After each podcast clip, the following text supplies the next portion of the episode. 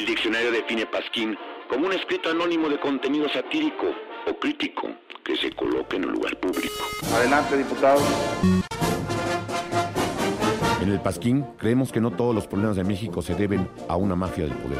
Aunque no les guste a los de la mafia del poder, lo voy a decir. Lo de la mafia del poder, lo de la mafia del poder, lo de la mafia del poder, lo de la mafia del poder. También existe la influencia de entes externos.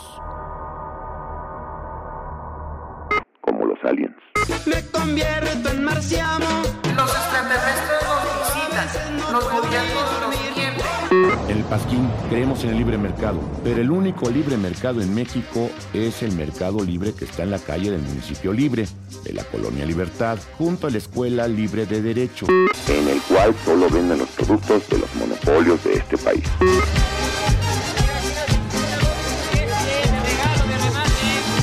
Hacemos ya realidad la nueva grandeza mexicana. Muchas gracias.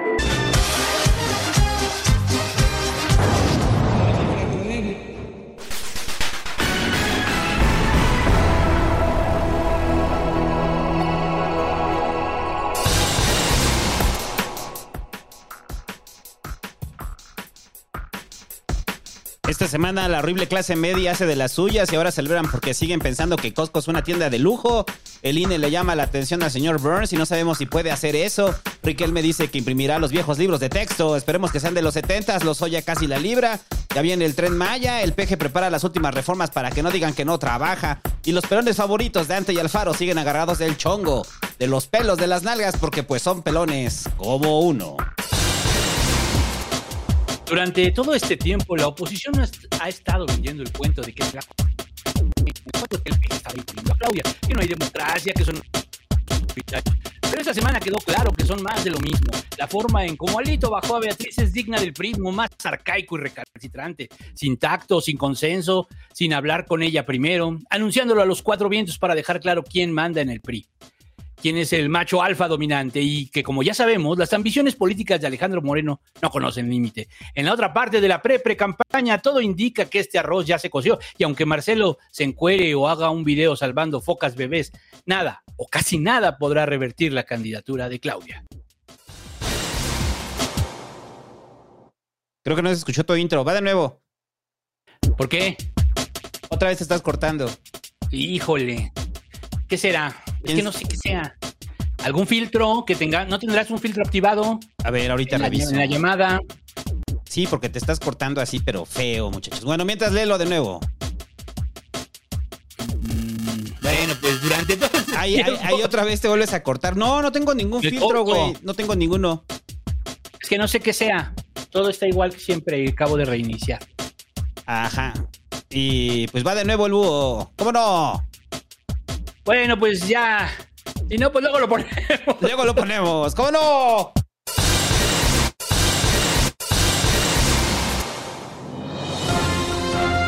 ¿Qué no es el Pasquín?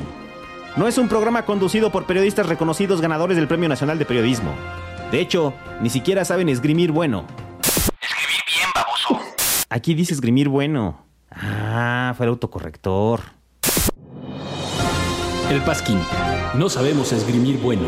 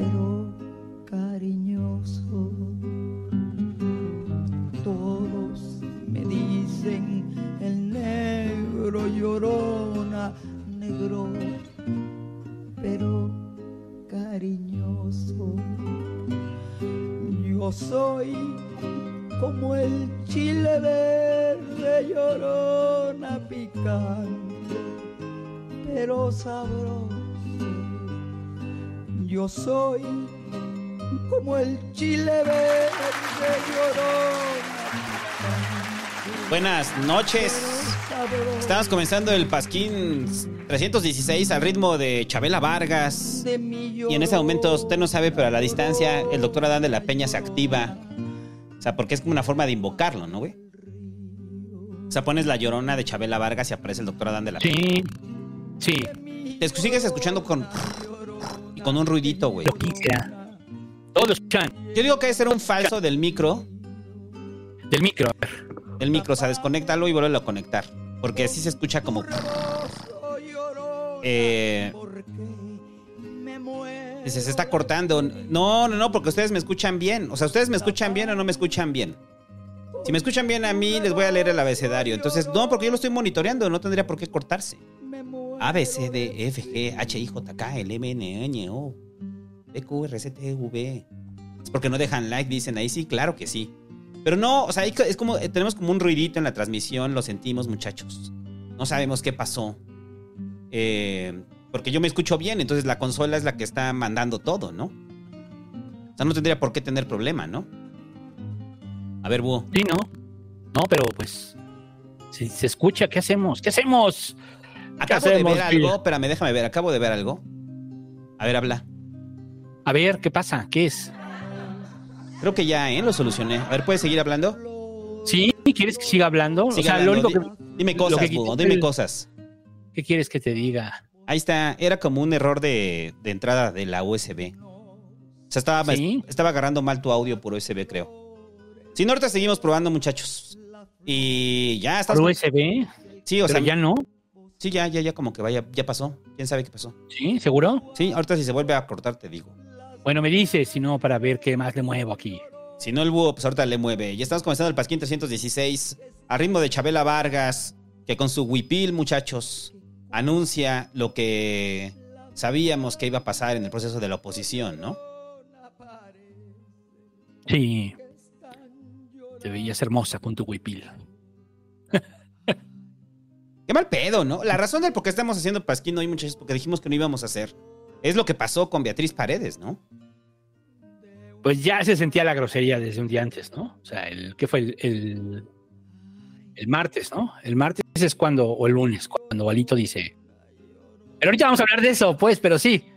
Sí. Pero dijimos, hay que hacerlo porque se pasaron de ver. Ya te estás volviendo a cortar, güey. Ah, ¿qué será? ¿Qué será? No sé, pero cuando de repente te vuelvas a cortar, te digo. Pero no A tengo ver. ni idea de qué es. La verdad es que no tengo ni idea de qué es. Speed test, speed test. Ajá. Nunca o sea, fallas, speed test. Sí, no sabemos, muchachos. Lo sentimos. O sea, tenemos un problemas técnicos. Tenía rato que no nos pasaban este, problemas técnicos aquí en el Pasquín, ¿no? Sí, hombre, caray. Ajá. Sí, no. Sí, porque ya reiniciaste, ¿no? Ya reinicié. Ya Ahora, desconecté. parecemos radio universitaria. Pero bueno, ahorita vamos a hablar de lo de Beatriz. Y el búho es un gran detractor de Chabela Vargas. No es el internet. No es el internet. No es el internet. No, quién sabe qué es, güey. O sea, no tengo ni idea de qué sea. Speed dice que todo muy bien. Ya le quité la cancelación de ruido. Pero de repente es ya por, se la puse. es por momentos, es como por momentos nada más. Eh, o sea, no es todo el tiempo, nada más es por momentos. ¿Pero qué será? No sabemos, ya nos empezó a dar ansiedad, muchachos. Pero bueno, entonces. Y la verdad, la verdad es que yo no lo escucho, ¿eh? O sea, yo, yo, no, yo me escucho bien. Sí, no. Ya me subí el volumen. Sí, quién sabe qué es. No tengo ni idea de qué sea. Es un tema de transmisión. Bueno, si no, ahorita probamos con otra transmisión. Ahorita hago un link de otra cosa. Ándale, podría ser el Google, ¿no? Que está fallando o algo así. Este, y ya el Pasquín 316 es traído gracias a numerosas donaciones. Donen en el pasquín.com. Y es traído gracias a los Patreons, porque no abrí la página de donaciones. Y dice Liz Vázquez: Hola, señor Santo y señor Búho. No me suscribí con mi correo de Google. Bueno, ya no es necesario eso, porque ya les pasamos el enlace. Oscar Castañeda dice: Pasquinerdo, solo para chismearles que me encontré el hijo de AMLO, José Ramón, en un concierto de reggaetón, el de Yaiko. Lo que me llamó la atención es que andaba sin seguridad y en zona general iban su esposa e incluso un par de personas que acercaron a saludarlo y un buen pedo lo saludó. Con voz de AMLO. Eso ni es música, José Ramón. Ya ponte a hacer algo de tu vida y al otro jugando Fortnite. Yo me encontré a José Ramón en un concierto de los Pixies. ¿Sí? Sí, todo el mundo andaba ahí con José Ramón. O sea, o sea, lo que voy es que pues no tendría por qué no ir, ¿no? O sea, o ¿cuál es la bronca que vaya a un concierto de reggaetón? Pues. mm, No, ninguna. Ninguna. No, pues, O sea, Pues es que pues es su pedo, güey. O sea, también ya se clavan. Y yo no le veo ningún problema que José Ramón ande ahí en un concierto de reggaetón, ¿no? Coparmex San Pedro de los Aguaros dice que el pelón de Visual Politics nos explique por qué mi ley es la solución. Lo que pasa es que Argentina, después de tantos gobiernos populistas, donde la izquierda ha demolido la economía. no sé, yo no he visto ninguno de Visual Politics sobre mi ley, güey. Pero ya vieron que sí son varios. Ajá, de que sí le están dedicando varios, ¿no? Claro, pues son, son su, son su target. Angio Guerrero ¿No? dice. Sí, esos. Angio Guerrero dice: Saludos desde Berlín. ¿Tienen alguna recomendación gastronómica por acá? No, pues nunca he ido a Berlín, güey. Este, les mando besos, no muy eróticos. Eh, Hay unas que se llaman tortas Berlín. Que están aquí, este, en la colonia del Valle, muchachos. Ajá. Pero como que, como que, ¿por qué nos da pides recomendaciones culinarias en Berlín, no? Pues en la- no sé, sí, en la calle, ¿no? En la calle de Berlín puede ser, pero no. Tampoco conozco ahí. No somos hombres de mundo ni de Berlín ni de la colonia Berlín. De la calle Berlín. José Luis Romero Arena, saludos, señor Santo y señor Hugo. Que el padrino doble le pida a mis primos Emanuel Chu y Joshua, con su forma tan florida, que se ponga a leer, que, se- que, que ya van atrasados en el club de lectura. A ver, pinches ignorantes, este, por eso no leen, por estúpidos. Pónganse a leer. Eh, Bosubasbadi dice, buenas noches, señor y señor cromista. Mi papá tiene la teoría de la conspiración de que Alito es el caballo de Troya del peje en el frente, por lo que del año pasado estaba muy gallo. Y al final no pasó nada. ¿Creen que sea posible? En PRI, en vez de alejarse de la tumba, parece que pisa el acelerador. Saludos. No, lo intentaron, ¿no, güey? ¿Te acuerdas cuando decíamos que el pedo con Alito que negoció, no? Sí, pero está cabrón, ahí está cabrón. Está muy cabrón el güey. Está muy cabrón. O sea, ¿que ¿a qué me refiero? A que pues es un político muy muy hábil, cabrón, y muy, muy, muy hijo de la chingada. Muy a la suya, o sea, y es increíble que ahí siga, ¿no? Es así como. Ese es el cinismo de la política, o sea, este güey tendría que estar más que funado, güey.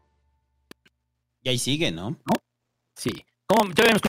Te sigues, te vuelves a escuchar mal otra vez. Bueno, te voy a mandar un, un link. A ver, porque WhatsApp, sí puede ser el, el, el Meet, ¿no? En el WhatsApp. Sí, porque inclusive, ¿sabes qué? Siento que suena como una descarga eléctrica.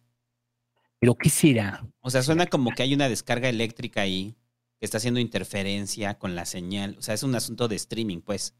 O sea, no, no, no, no, no se ve que sea de, de micrófono. Entonces, este, ya espérense, nos vamos a cambiar el búho y yo, muchachos. Ahorita venimos. No se vaya, espérese. A ver, ¿dónde está el Andrei Peña? Ah, no me has mandado enlace de nada. A ver, ahí está. Nos vamos a cambiar, espérense. Ahorita venimos. No se vaya. Sí.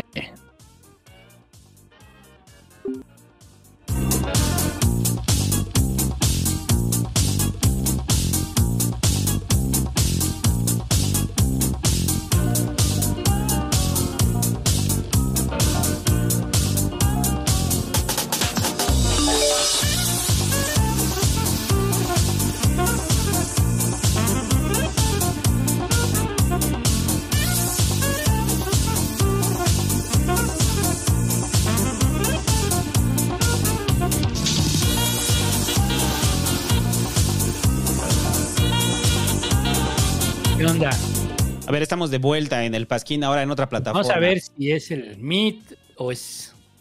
Estamos haciendo pruebas, muchachos. Al parecer sí era el Meet, ¿eh? ¿Sí? ¿Crees que sea el Meet? Ujú. Aquí no te escucho con el ruido ni nada. Ah, Te escucho a la perfección. ¿Sí? Ajá. Ok. Entonces seguimos por aquí. Eh, usen software libre, nosotros por querer a huevo hacerla en Google, ¿no? No, porque ya habíamos hecho pruebas y era la que más nos convencía. Por Sí, eso fue. hasta el día de hoy. audio sin que sea una profesional. Dice, Cavi, hola Pasquines, aprovechando la cantidad de Ramiros que hay en el país, ¿no le conviene a MC poner un candidato hombre? Porque México no son las capitales. Creo que la violencia pasa más por los estados que por lo federal. El pedo de Alfaro fue que pactó con el local al principio y al final se vendió a dos más. Las broncas nunca son gratis. Muchas polis funcionan como brazo armado o halcones de los locales, así nunca se va a poder. Mi duda es, ¿qué se puede hacer con todos esos gobernadores de todos los colores? ¿Pero cómo se puede hacer con qué? No entendí. Es que no entendí, o sea, porque se va por dos No, varios temas. ¿no? O sea, Ujú. o sea, pero el asunto de la violencia es que pasa por lo federal y, y Alfaro pactó en lo local, ¿no? Sí. Es lo que está diciendo, ¿no? Y después, eh, o sea, es que hasta qué momento los gobernadores son responsables de sus estados en asuntos de seguridad, ¿no? Y en qué momento comienza la federación. Ese era para mí el, el tema, ¿no? Híjole. Pues sí.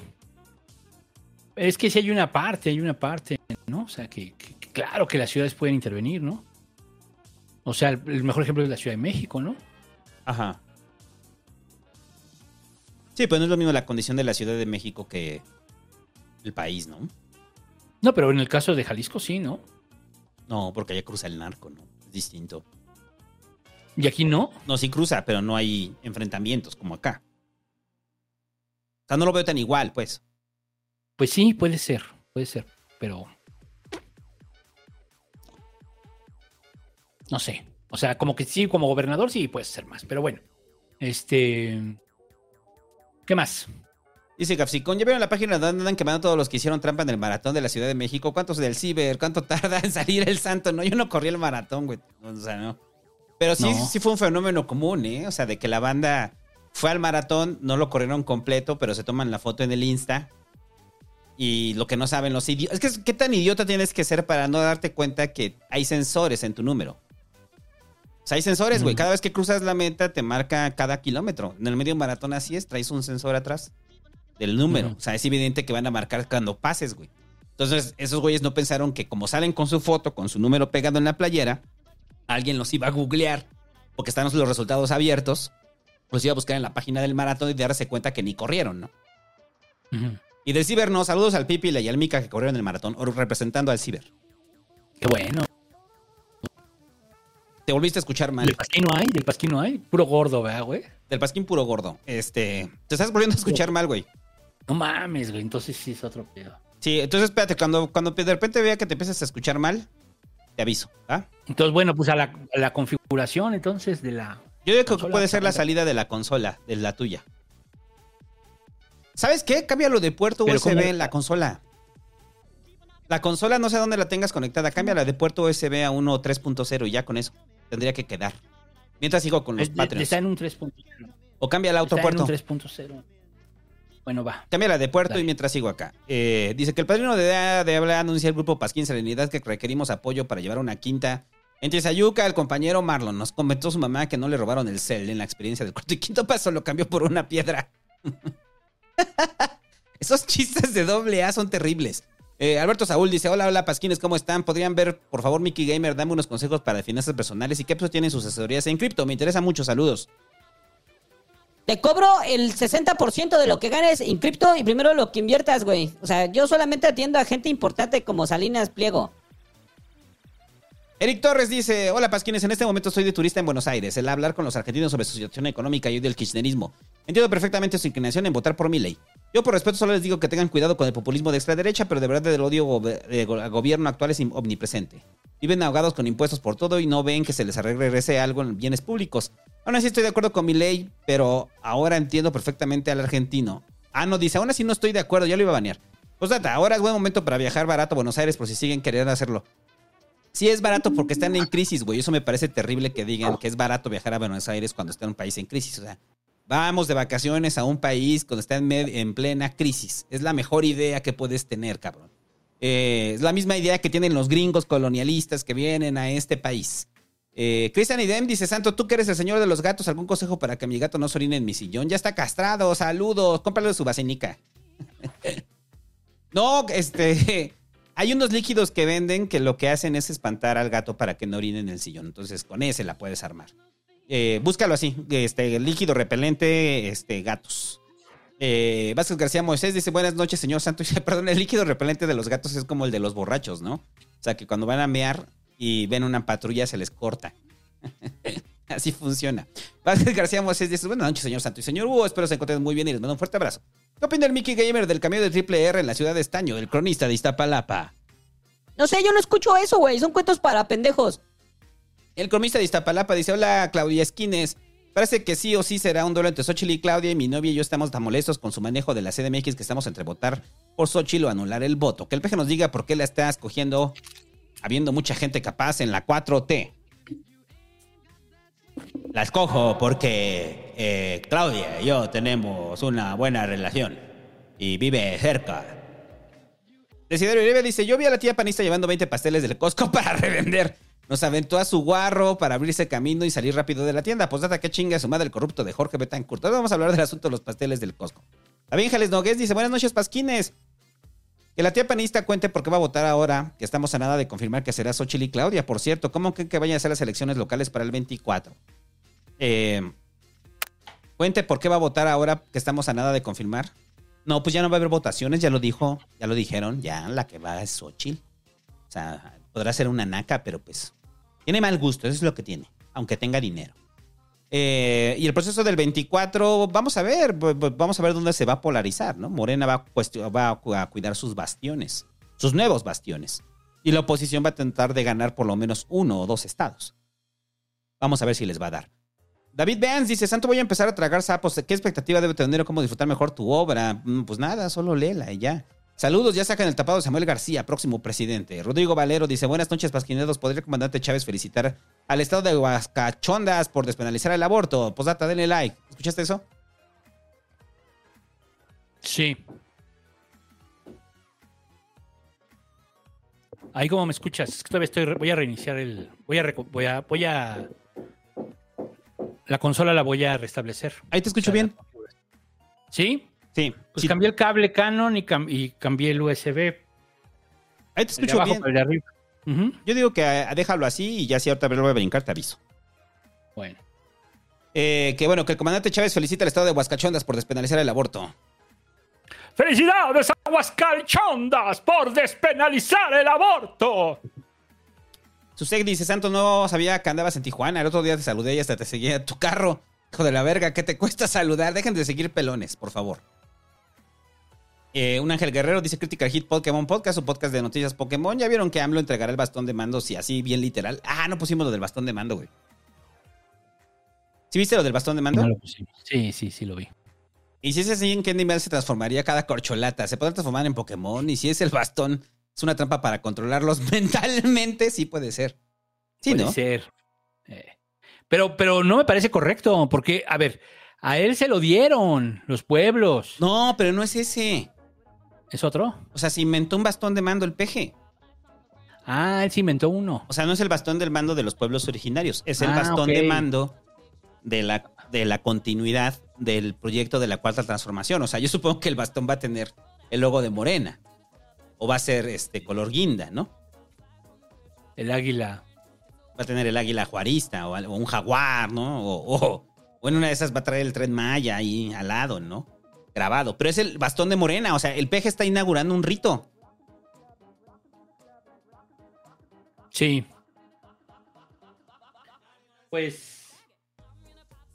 Pues sí, el, el bastón va a representar el López Obradorismo. Exactamente. O sea, es su horrocrux. Sí. O sea, les está dando una horrocrux para preservarse, ¿no? A través del bastón de mando. Yo tengo una hipótesis. Yo creo que se va a quedar el otro bastón de mando, el de, el de verdad. De los pueblos originarios. El que con ese tiene, puede controlar el otro. Entonces es la forma como va a controlar todo el gobierno, ¿no? O sea, va a volver a gobernar a través del bastón de mando. Sí, no lo había pensado Entonces- así. Porque el otro es el que Entonces- realmente tiene poderes, ¿no? Algo muy divertido. ¿cómo- ¿Me sigo cortando o, o ya? No, estás bien. Este, algo muy divertido. Ah, ya vale. va- o sea, dijiste, me sigo cortando y No valió. vale madre, güey. Síguele, síguele, síguele, síguele. Pues a ver qué pasa. ¿Sabes qué creo que puede ser el gain? O sea, que le bajes tantito el gain a la consola. Sí. Lo sentimos, muchachos. Fallas técnicas terribles. Pero bueno, a ver, en el 2024, a partir del siguiente sexenio, con Claudia, vamos a volver a decir, este, esto- vamos a empezar a decir, esto es bastón de mando o esto es, este, o esto es Claudia, ¿no? de muchas acciones que va a tomar. Ay, sí se va a quedar como un símbolo, ¿no? Ajá, entonces de muchas cosas vamos a decir, ah, esto es bastón de mando. O sea, en nuestro chiste del Pasquín la está controlando el peje con el otro bastón de mando, güey, o sea, a distancia. Como el palantir. Exacto. Como el palantir de Saruman, ¿no?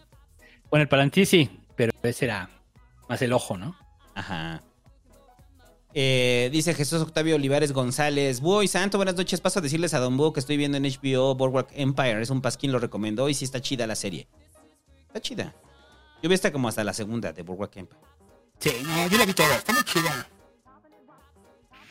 Ahí te volviste a ir. Es que no te vas, te escuchas robotizado.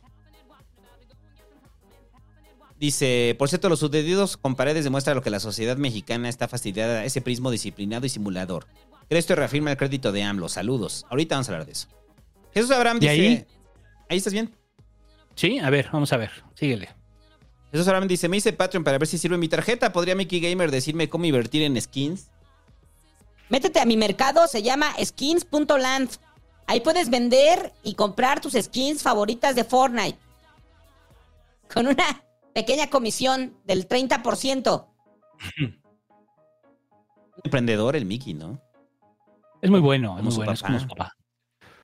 Ángel Gines dice, ¿qué pedo con todos los que no le dan like? Señor Bu, ¿algún consejo para un papá primerizo? Sí, señor Santo es un chingo que... Es un chingo que buen en cuanto a él hoy. No entendí. Consejo para papá primerizo. Actualmente, a ver si no me corto. Este, ya, ya reseteé, ¿eh? Ya reseteé el- la configuración. O sea, tenía guardada la configuración, la, la volví a abrir. Este. Si no, ya esté de tu lado, güey. Ajá. Este. Consejo para, para mm, papá primerizo. Ahora ya es posible que podamos escanear todo y guardarlo en nuestra nube. ¿Es correcto? Entonces, mi consejo es que todo lo que sea lo médico lo escanee. Por alguna razón lo va, lo puede usted necesitar en el futuro. Todo lo que sea lo médico, desde que nace, que el Apgar, que todas las madres que les hacen de, este, de estudios, etcétera. eh, y, todas las, y todas las veces que se enferma y todas las recetas, y todo, váyalo escaneando. O es muy sencillo. Usted, pum, escanea la receta y ahí la tiene guardada. Algún día le puede servir. Algún día su hijo o hija puede necesitar saber esa información. Entonces, ese es el consejo. Y es muy sencillo y no te tardas más de, de 30 segundos en hacerlo. Ahí está, gran consejo de papá, muchachos. Y este programa es traído gracias a Armando Mejía Quevedo, que dice, con voz de Al Chile Bar. Así, ¿no? Espérate. A huevo, pero soy Ramiro Ramírez, regresé, estoy hackeando el sistema. Arriba los Pumas. ¡No mames! ¡Es rápido, güey! Oh, güey, soy el güey de Chile, va. Al Chile, va. Ramiro, Ramiro, ya ve ver al Mickey, güey. Ramiro, ya márcale al Mickey. Eh, Bueno, ¿qué? ¿Me sigo, ¿Me sigo cortando? Ahorita te cortaste un poquito, pero nada más. ¿Sabes qué? Es como cuando hablas muy duro. Cuando pasa eso. A ver. Entonces está raro. Eh, Vamos a ver, así, así puede ser. Ahí. Sí, ahí estás bien. Es que estoy bien de volumen. Sí, est- estás perfecto. Eh, dice Jorge Todd. Dice, saludos, que el peje le manda un saludo a los inmamables que celebran su noveno aniversario. Es el noveno aniversario de los inmamables, güey. ¡Feliz cumpleaños a los inmamables por su noveno aniversario! ¡Feliz cumpleaños al Core, al Atro, a Era, toda la bandita de los inmamables, ¿no? Sí, pues se les quiere, se les estima. Durante un tiempo hubo una. ¿Qué sería? Una rivalidad, este. No fue una rivalidad, fueron ganas de chingarnos. Entre los dos, ¿no? Ellos siempre tuvieron el, el este, la idea de que, pues, éramos adversarios o no sé qué pedo. Y hasta la fecha todavía, no, ya no. Ya, ¿no? No, es que en el Pasquín dijeron esto, que ya, a partir de que empezamos a, este, de lo del reto, del, del core, a partir de eso, pues ya, se calmó el asunto, sirvió, ¿eh? así, vea usted, si usted tiene rivalidad con otro grupo, si su grupo tiene rivalidad con otro, todo se arregla en el Street Fighter. Así de simple. Así de simple. Y- Entonces me sigo, me sigo cortando. No, ahorita ya no. Eh, dice Víctor de León, dice, apoyando el periodismo independiente, ya me quitaron mi libertad de comprar pasteles en el Costco, ya México tendrá su primera presidenta en la historia. Ahora en lugar de pasar la banda presidencial se pasará el bastón de mando. Buen programa, saludos. Eso sí, tú lo decías en el pasquín pasado, ¿no? Hay que tener claridad que es la primera presidenta. Pues sí, eso también es muy importante. en nuestra historia. Va a ser muy importante en nuestra historia, ¿no? Sí, sí. O sea, ya estamos como ante. Pues prácticamente, o sea, que solo que MC ponga un candidato y que se robe la elección, entonces no se cumple, ¿no? Lo cual es poco probable. Ya está. Lo de Claudia, bueno, lo vamos a saber en la siguiente Ahí semana. te estás cortando otra vez. A ver, espérame, déjame hago algo rápido, espérame. Ya sí soy yo, espérame. Espérense, muchachos. ¿Es tu bajada? Espérame. Ahí tendría que quedar, a ver. ¿Qué hiciste? Reinicié. ¿Reiniciaste todo? Reinicié la consola. La consola. A ver, porque si es ser. el problema de la consola de acá, probablemente con eso ya se solucione. Y si no, pues ya, ¿qué sería? Pues no sé, güey. No sabemos, no sabemos, muchachos. Ayer tuve programa antier y jaló bien. Sí, podría ser la salida USB, que como estaba saturando como el ancho de banda o algo así. De este lado y no sabíamos. Eh, dice Carlos Daniel Alonso, noche es que el padrino doble regaña a los escuchas por no tener su plan para el retiro y me recomiende. Gracias a él ya no gasto mi dinero en chela, sino en mi plan para el retiro con Daniel Alonso, asesor patrimonial y financiero en Facebook. Y en su comentario, vaya ahí con ese güey que me ayudó a ponerme en regla. Yo antes todo el dinero, todo me lo gastaba. ¿Y ahora qué hago? Aporto 10 pesitos a la semana con Carlos Ado- a Daniel Alonso, asesor patrimonial y financiero. Está muy largo tu nombre, güey.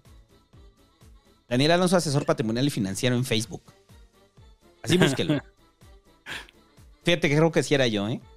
Eh, Cristian Santeson dice, buenas noches, mis tlatonis sabrosos, Tatabu y Santo, gracias por el podcast. Algún día se podría hablar más a fondo de la historia de la Conasupo.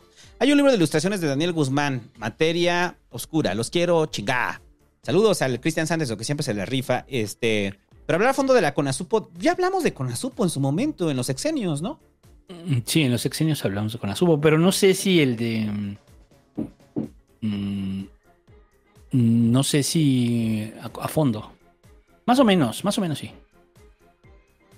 Pero sí hablamos de Conasupo, según yo. Eh, En el de López Portillo. Sí, sí hablamos. Y de López de Portillo y- Salinas. de Salinas también hablamos de Conasupo. Eh, y ya. eh, y ahora sí, lo que le interesa después de media hora de fallas técnicas, muchachos. Pero, ¿qué será? ¿Que ahora sí ya quedó? Sí, yo creo que ¿Será sí, ya. ahora sí ya? Hicimos todo lo posible. Sí, Ya, ya, ya, ya, ya, ya. Supongo que sí, podía ser la consola, ¿eh? O sea, que estaba pescando mal el, la transmisión del USB. Pero ahora tengo un problema. Mi vecino está haciendo un arreglo. No sé por qué hasta ahora. No sé qué se cree. Pero no se pendejo. Y ya, ahora sí lo que le interesa, que todo el mundo andaba mal con este tema. Los, los pasteles del Costco, güey. Eh, ¿Qué pedo con Cada que- semana hay una pendejada, una estupidez colectiva. La semana pasada fue el Rotoplas. Esta semana, los pasteles del Costco. Porque es un tema importante. ¿Qué pedo con la clase medio horrible? O sea, yo, yo lo estaba platicando con mis compas. Saludos al Ulises, al Montoria, a Doña Morgan, a, a los amigos del Pino. Este. Y llegamos a la conclusión de que mucha gente todavía sigue pensando que Costco es para gente rica, ¿no? Sí. O sea, sí, todavía, todavía. todavía se tiene esa como percepción la clase media, ¿no? De que comprar en Costco. Los ricos compran en Costco, ¿no? Sí, sí, hay una idea de que los ricos compran en Costco, pero no. Yo lo que les decía No. es que este, va el señor Slim, ¿no? O sea, entonces de repente va. ¿Usted no le ha pasado que va en el Costco y se encuentra a Slim? Y que está- No, o sea, Costco es para la clase trabajadora de Estados Unidos, ¿no? Eh, y aquí Y en México. pequeños, y pequeños minoristas, que es el caso. Que es el caso. Y aquí en México Costco es un remanente de la, del periodo, de la entrada del periodo neoliberal. O sea, es eso. Cuando entra el Costco es cuando se aproxima el consumo al, primer mu- al tercer mundo y entonces la gente, para emular a los gringos, va al Costco a comprar cajotas de comida que no necesitan, ¿no? Sí. Híjole, pues sí. Pues es que nos gusta comprar mucho así, ¿no? O sea, es el como el tema de la exclusividad del Costco, es como esto es exclusivo, o sea, no todo mundo puede acceder a eso. Bueno, salvo que si pagas tu membresía de 500 varos.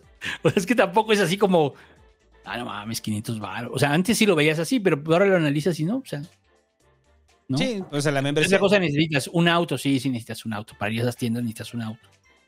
Pero también hay Ubers. Yo, ni- yo ni, sí, no, yo llegué a ir al Costco con, con Uber. Saludos a la ardilla. También Es- hay Uber. Pero bueno, tiene que tener para el Uber, pues no se lo puede llevar usted en, en el taxi o Ah, no sí, tan fácil. Bueno, un pinche, de esos, o sea, siempre es como lo que ves en el Costco, ¿no? O sea, de que pasa el güey con los bultotes de comida para perro. Y dices, Ramiro, ¿cómo estás? Exacto. Entonces ya Ramiro te dice que pues compra ahí porque le sale más barato comprarle croquetas a sus perros, ¿no? O sea, la razón del por qué usted compra mucho en Costco es porque en teoría le sale más barato, ¿no? O sea, es como contradictorio el discurso, ¿no? O sea, se quejan de que, o sea, sienten que es una tienda exclusiva, pero a la vez compras ahí porque te sale más barato comprar un chingo, ¿no? Sí, pues sí. Es que sí hay cosas, por ejemplo, que sí. Bueno, yo compro en Sam's, pues, pero sí hay cosas que dices, no, es que esto sí está más chido acá. Pero Amazon no está tan mal, ¿eh? Y al final también estás pagando también membresía, pues. Y más cara, ¿no? No. ¿Cuánto cuesta el, Amazon? 900 varos, ¿no? Algo así. 900 al año. La de Costco cuesta como 500 varos, ¿no?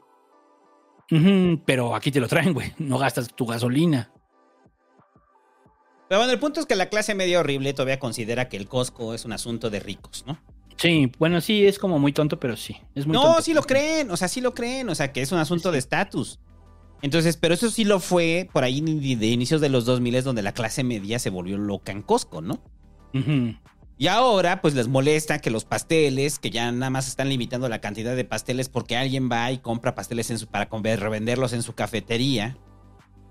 Y les enoja, ¿no? O sea, es como, "Ay, o sea, ¿por qué? Bueno, qué bueno que Costco ya nada más limita la cantidad de pasteles.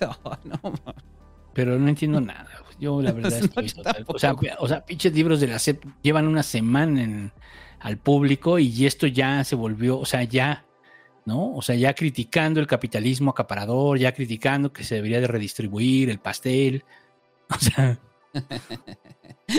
y, y la clase media lo hace. Ajá. La clase media que cree que. La clase media mientras no te den una enfermedad. Sí, recuerden que todos son clase media mientras no le den una enfermedad. Yo siempre digo lo mismo de siempre, o sea, y lo decía en el ciber en la semana. Para toda la clase media que está muy agraviada y que se sienten que son ricos. Vi un cartón, ¿no? Apenas de la clase media mirándose en el espejo, ¿no? O sea, de que es un alfil y en el espejo ven un rey, ¿no? Eh, la respuesta es simple. ¿Cuánto pueden vivir si no de trabajaran? ¿Cuánto tiempo podría vivir? Usted hágase la pregunta, querido Paz, que escucha.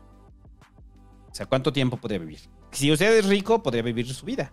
O gran parte de ella sin trabajar. No pasa nada. Si no es rico, no sé, y tiene y dura un año, dura dos años, pues inevitablemente pertenece a la clase media que se queja porque venden más pasteles en Costco. Es como lo mismo, ¿no? Siempre con la clase media horrible. Yo es que un podcast al respecto, escuche. Se llama La clase media. Sí, es un tema tan banal, por eso digo, es una estupidez colectiva, igual que el tinaco de Rotoplas de la semana pasada. O sea, es que ya se re- regre- regresa a nosotros la estupidez colectiva, la sección de la estupidez colectiva, y esa es esta, ¿no? Y hace tres fue Taylor Swift. que por cierto, el qué desmadre había el fin de semana con el concierto de Taylor Swift. Yo andaba ahí con mi familia comiendo mariscos, güey. Y estaba diciendo eso en el ciber, ¿no? O sea, de que iba con el Yanni Boy, ¿no? Saludos al Yanni Boy.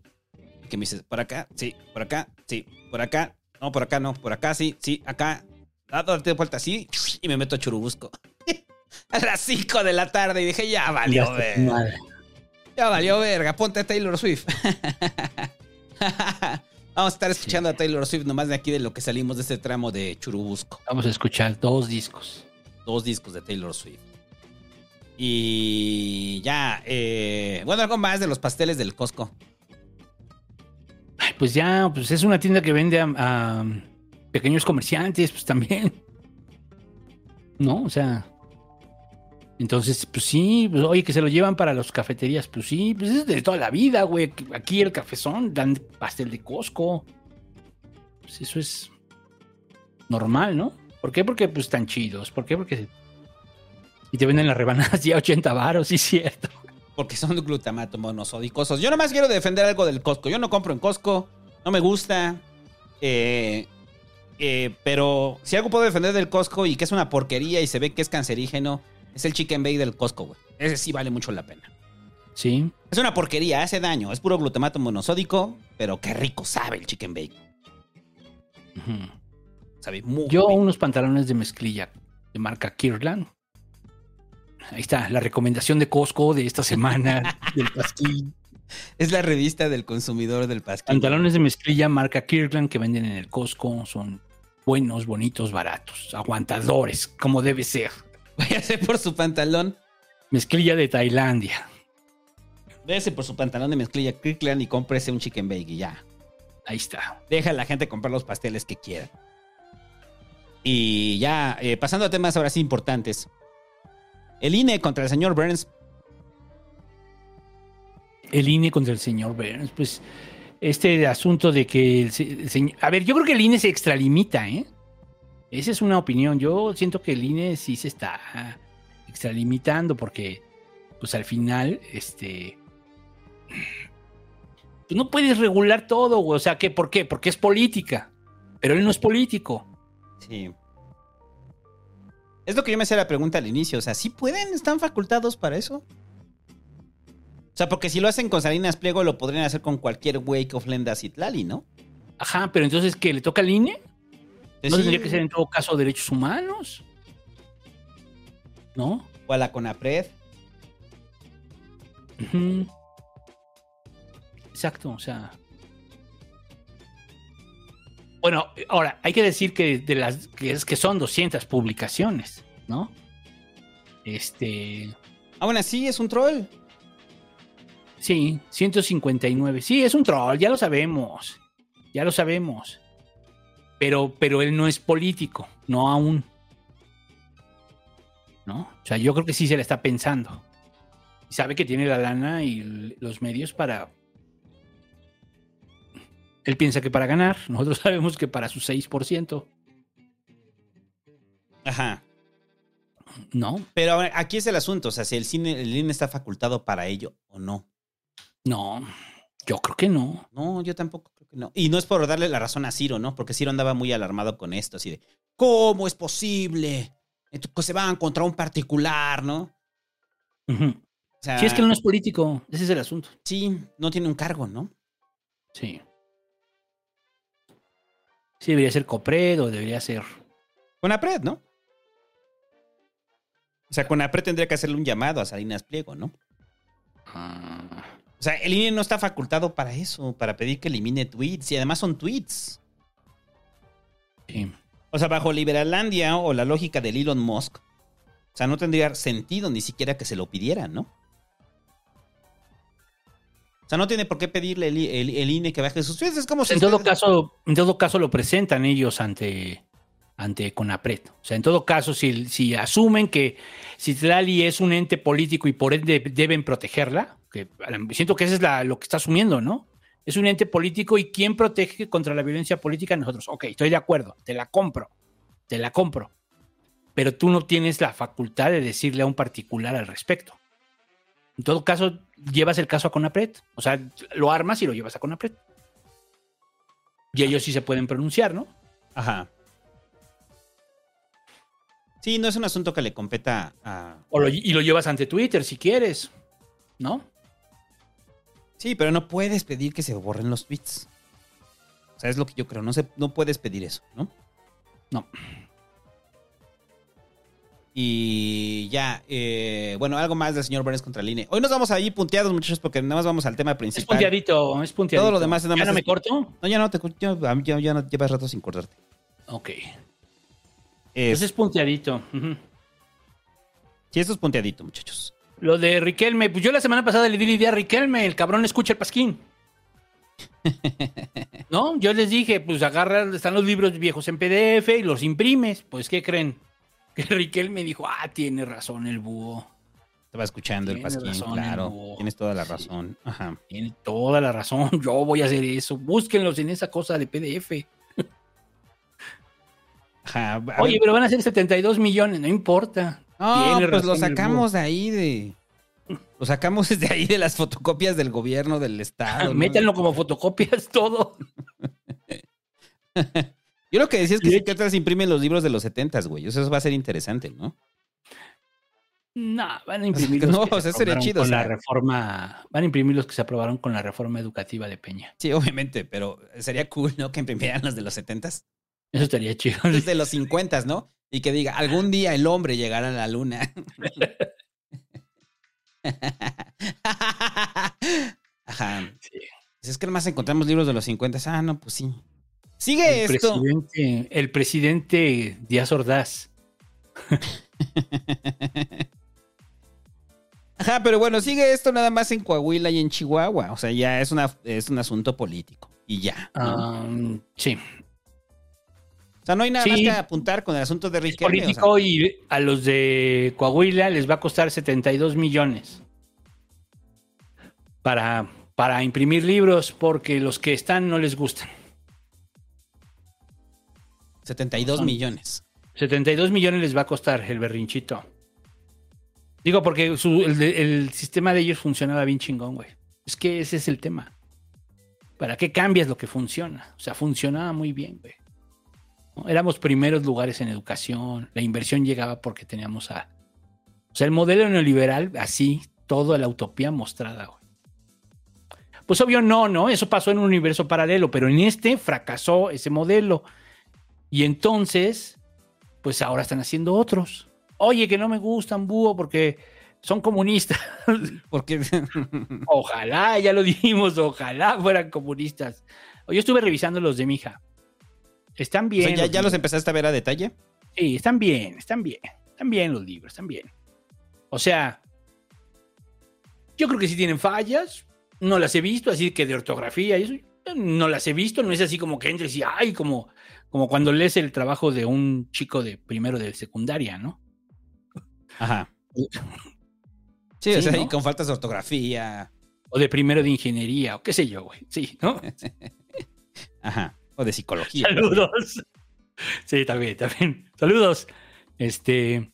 No, o sea, no es así. O sea, entras y ves un libro bien en forma, todo. Hay una, hay una visión distinta, sí. Oye, es que no hay matemáticas, no hay libro de matemáticas. No, no hay libro de matemáticas. Pero está en todas las materias.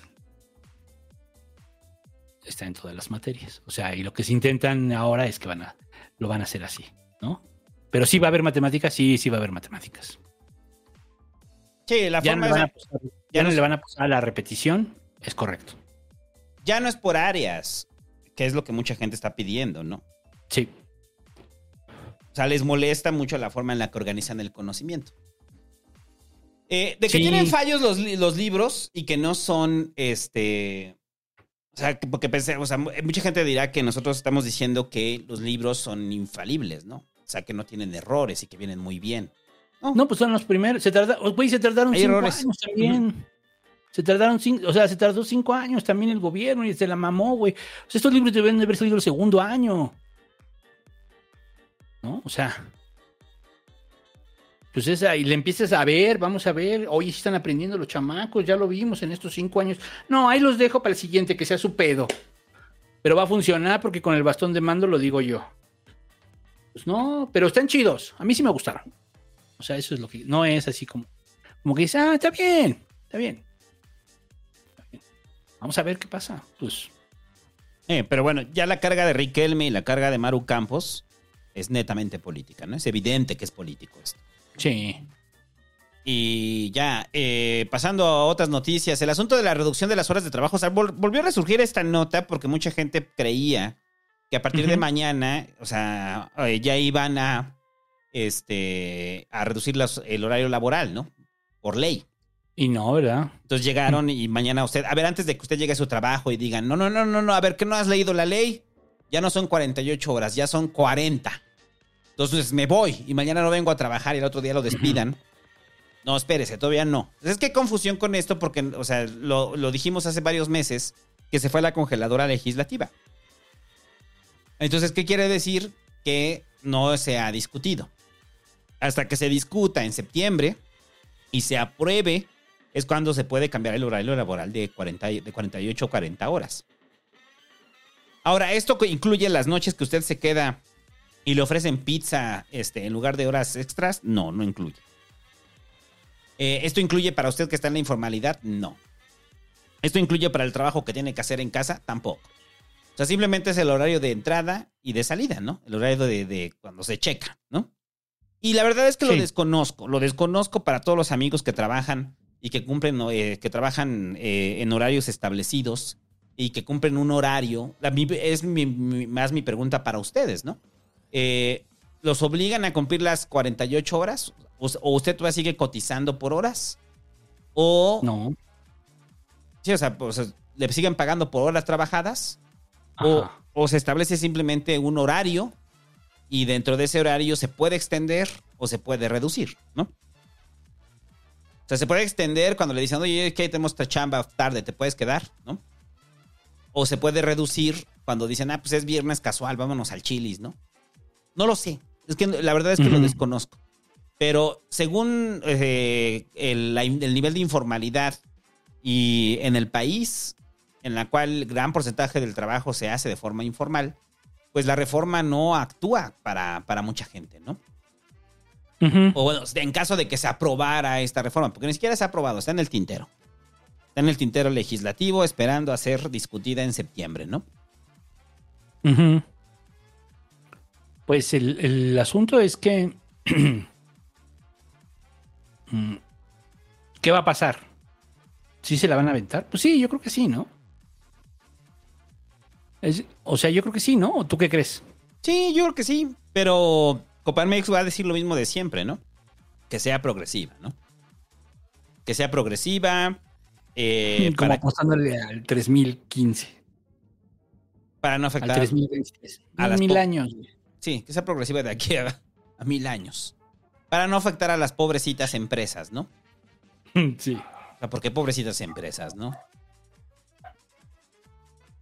O sea, las Sí. pobrecitas empresas, como dicen, el empresario es el que asume los riesgos, ¿no? Sí, claro. Por eso son los que siempre se mueren, supongo. Pero bueno, esto sí impacta en situaciones como la maquila, ¿no? O sea, en, la maquila donde sí puede ayudar a reducir la jornada laboral. Y si el pago ya era eh, establecido no por horas trabajadas, sino por pago quincenal, Por jornada. por jornada laboral, entonces ahí le beneficia a mucha gente que está en la maquila, ¿no? Que van a hacer ocho horas menos de trabajo a la semana, ¿no? Por ahí está bien, Sí. por ese lado está muy bien, ¿no? Pero casi siempre te pagan por hora, precisamente para evitar eso. Sí, de hora trabajada. Lo que ¿no? sí es que, lo que sí es lo siguiente. Si la, la jornada, ¿cuánto se reduce? ¿A 6? A, a 48, ¿no? A 40, ¿no? A 40. 5 por 8, 40. Es decir, de lunes a viernes. En principio, 8 horas, ¿no? Ajá. Pero algunos trabajaban también el sábado. Entonces, algunos ya van a ganar porque, pues, la jornada se reduce. Oye, que tienes que venir en sábado. Sí, pero ya son horas extras. Y entonces ya se pagan dobles. Ajá. Esa es la diferencia.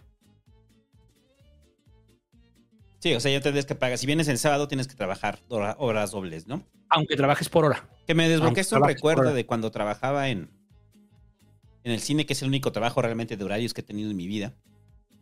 Que te chantajeaban con eso. Te decían, tu contrato es por 48 horas, ¿eh? Oye, pero este, este día no puedo venir. Sí, pero tienes que cubrir tus 48 horas. Ajá. O sea, era un chantaje, ¿no? Y ahora ya van a, O sea, pero eso le conviene entonces solo a los que trabajan más de 40 horas, que son bastantes, pues. Pero a los que trabajan menos de 40 horas o trabajan 40 horas, pues les salió prácticamente igual. Ajá. Y, y también si, si ganas por hora, pues la reforma te da igual, ¿no? Porque estás cobrando por hora. Que es lo que pensaba precisamente en esa época que trabajaba en ese cine. Eh, que el cobro era por, por hora, pero aún así te decían que estabas obligado a cubrir las 48. ¿no? Pero bueno, estamos hablando sobre la nada, no sabemos cuándo se vaya a aprobar, va a ser hasta septiembre, que empiece el nuevo periodo eh, ordinario de sesiones. Pues para todos aquellos que tienen eh, la duda de si ya está operando o no, no, no está operando. Hasta que se suba a tribuna, se apruebe, se manda al Senado, el Senado la revise y de ahí se mande a los congresos locales. O sea, es ley general. Es reforma este, general. Es ley general. Es ley general. Sí, o sea, es reforma a la ley general del trabajo. Y. Y ya, eh, pasando a su villano favorito, ¿usted ya se acuerda de lo horrible que era Emilio Lozoya? O sea, de, de la época tan oscura y sombría que vivimos con el.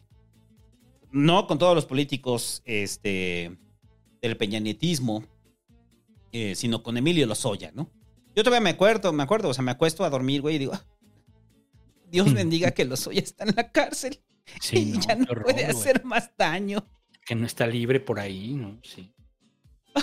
No importa que no hayan atrapado al Mencho. O sea, ¿qué importa que siga el cártel Jalisco Nueva Generación operando? Lozoya está en la cárcel. ¿Tú no duermes mejor sabiendo que Lozoya está en la cárcel, güey? Mucho mejor. No, ya hasta salgo a la calle con mis hijas, güey. No, qué diferencia. Qué diferencia. Me daba pavor. O sea, de verdad, yo la verdad es que decía, no, ¿saben qué? Oye, papá, vamos al parque. No, miren, dibujemos unos árboles aquí en la casa, pero es que allá afuera está Lozoya y no es capaz de todo. O sea, no, no. Y ahora, pues ya conocimos el parque, la ciudad. O sea, ya somos felices porque Lozoya está en la cárcel. O sea, y la verdad es que, pues ahí se demostró que, que no hubo impunidad para nadie, ¿no? O sea, está cabrón. Eh, está cabrón, ¿no? O sea, Gracias, gracias al gobierno que metió a Lozoya a la cárcel, la verdad. Voy a votar por la 4T y por todo lo demás. Sí, claro que sí. Gracias al gobierno que mantiene a Lozoya a raya. Estamos muy fe- felices, muchachos. Somos muy felices. Este, bueno, Lozoya ya le echaron atrás. eh, eh, lo están eh, exculpando de agronitrogenados, ¿no? Ya suspendieron el proceso en su contra. ¿Qué quiere decir esto? A ver, la decisión del juez es porque dicen que ya hay un acto eh, de reparación de Altos Hornos de México, ¿no? O sea, Ujú. o sea, porque para Lozoya librarse del asunto de agronitrogenados, que recuerda que es esta planta de fertilizantes que vendieron a sobreprecio, que compraron a sobreprecio, perdón, y se la compraron a Altos Hornos de México, eh, eh, ya hay un acuerdo reparatorio y entonces como anula el acuerdo reparatorio de Emilio Lozoya, ¿no? Entonces con esto Y Lozoya... este, se Ancira también ya salió, ¿no? Sí, porque también fue reparatorio. Porque él, él hizo el acuerdo reparatorio, ¿no? Él. Sí, que van a pagar eh, prácticamente el Lo costo culpan. Ujú. de agronitrogenados, ¿no? Entonces, los soya, eh, como ya están eh, pagando una compensación, pues ya no tiene por qué pagar una compensación y entonces se le exculpa, ¿no? Del, de, lo- de agronitrogenados. Ese es uno, porque los soya tiene múltiples cargos, ¿no? No quiere decir que los Ujú. soya salga mañana de la cárcel, ¿no? Simplemente es parte de una decisión de un juez. Entonces, porque yo no veo a los soya saliendo de este sexenio. ¿Tú sí lo ves saliendo de este sexenio? No, pues ya sería el colmo. Pero pues, sí hemos tenido como todo este tiempo la idea, y se ha comprobado. O sea, no es una hipótesis ahí nada más derechaira de nuestra parte de que eh, en la Fiscalía General de la República son pendejos, son muy, muy, muy malos haciendo su trabajo. Son muy malos.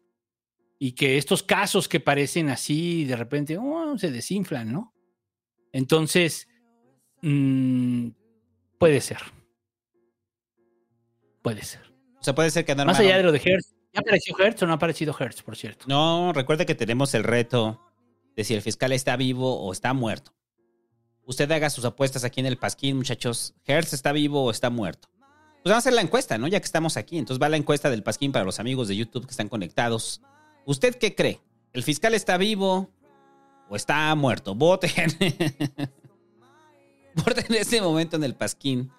Es, queremos saber su opinión. Weekend Artejes. ¿Qué? ¿Verdad? No ha aparecido, ¿verdad? ¿Qué? ¿Hertz? No. No, se, se- estaba por, eh, el- por enfermedad, Hertz. O sea, decían que estaba enfermo y que por eso no había tenido apariciones públicas, ¿no?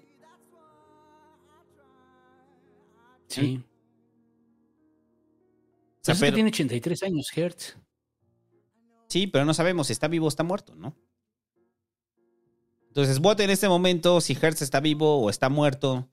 Aún así, este, aunque no sepamos si está vivo o está muerto Hertz, este, aunque no sepamos si está vivo o está muerto, lo que es un hecho es que Lozoya, eh, pues ya se le acabó el acuerdo reparatorio con Hertz, ¿no? Porque está muerto, ¿no? O sea, o sea, dicen, le, le marco y no me contesta Hertz, ¿no?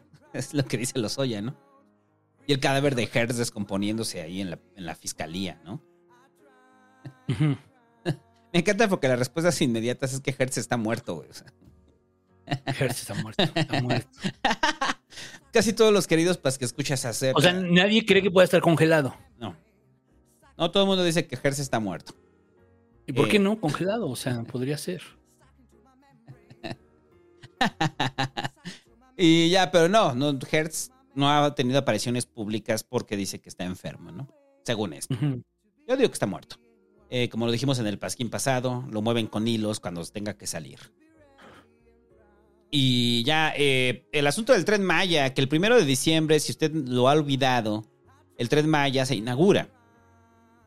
Que hay una buena noticia que a mí me llenó como de gusto. Más o menos, ¿cuánto fue a ser el precio del tren Maya? Este. El boleto del tren Maya. Va a costar aproximadamente 50 pesos. O sea, todo no es oficial, ¿no? Este, puede hacer un cálculo de cuánto va a costar. Y para extranjeros va a costar 25 dólares. Bien, ¿no?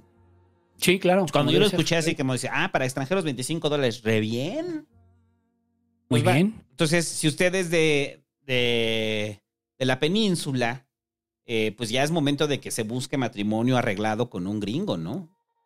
O sea, porque le va a decir, oh, es que, mira, yo ahorrarme. si nos casamos, me ahorro tanto del tren Maya. Yo te amo mucho.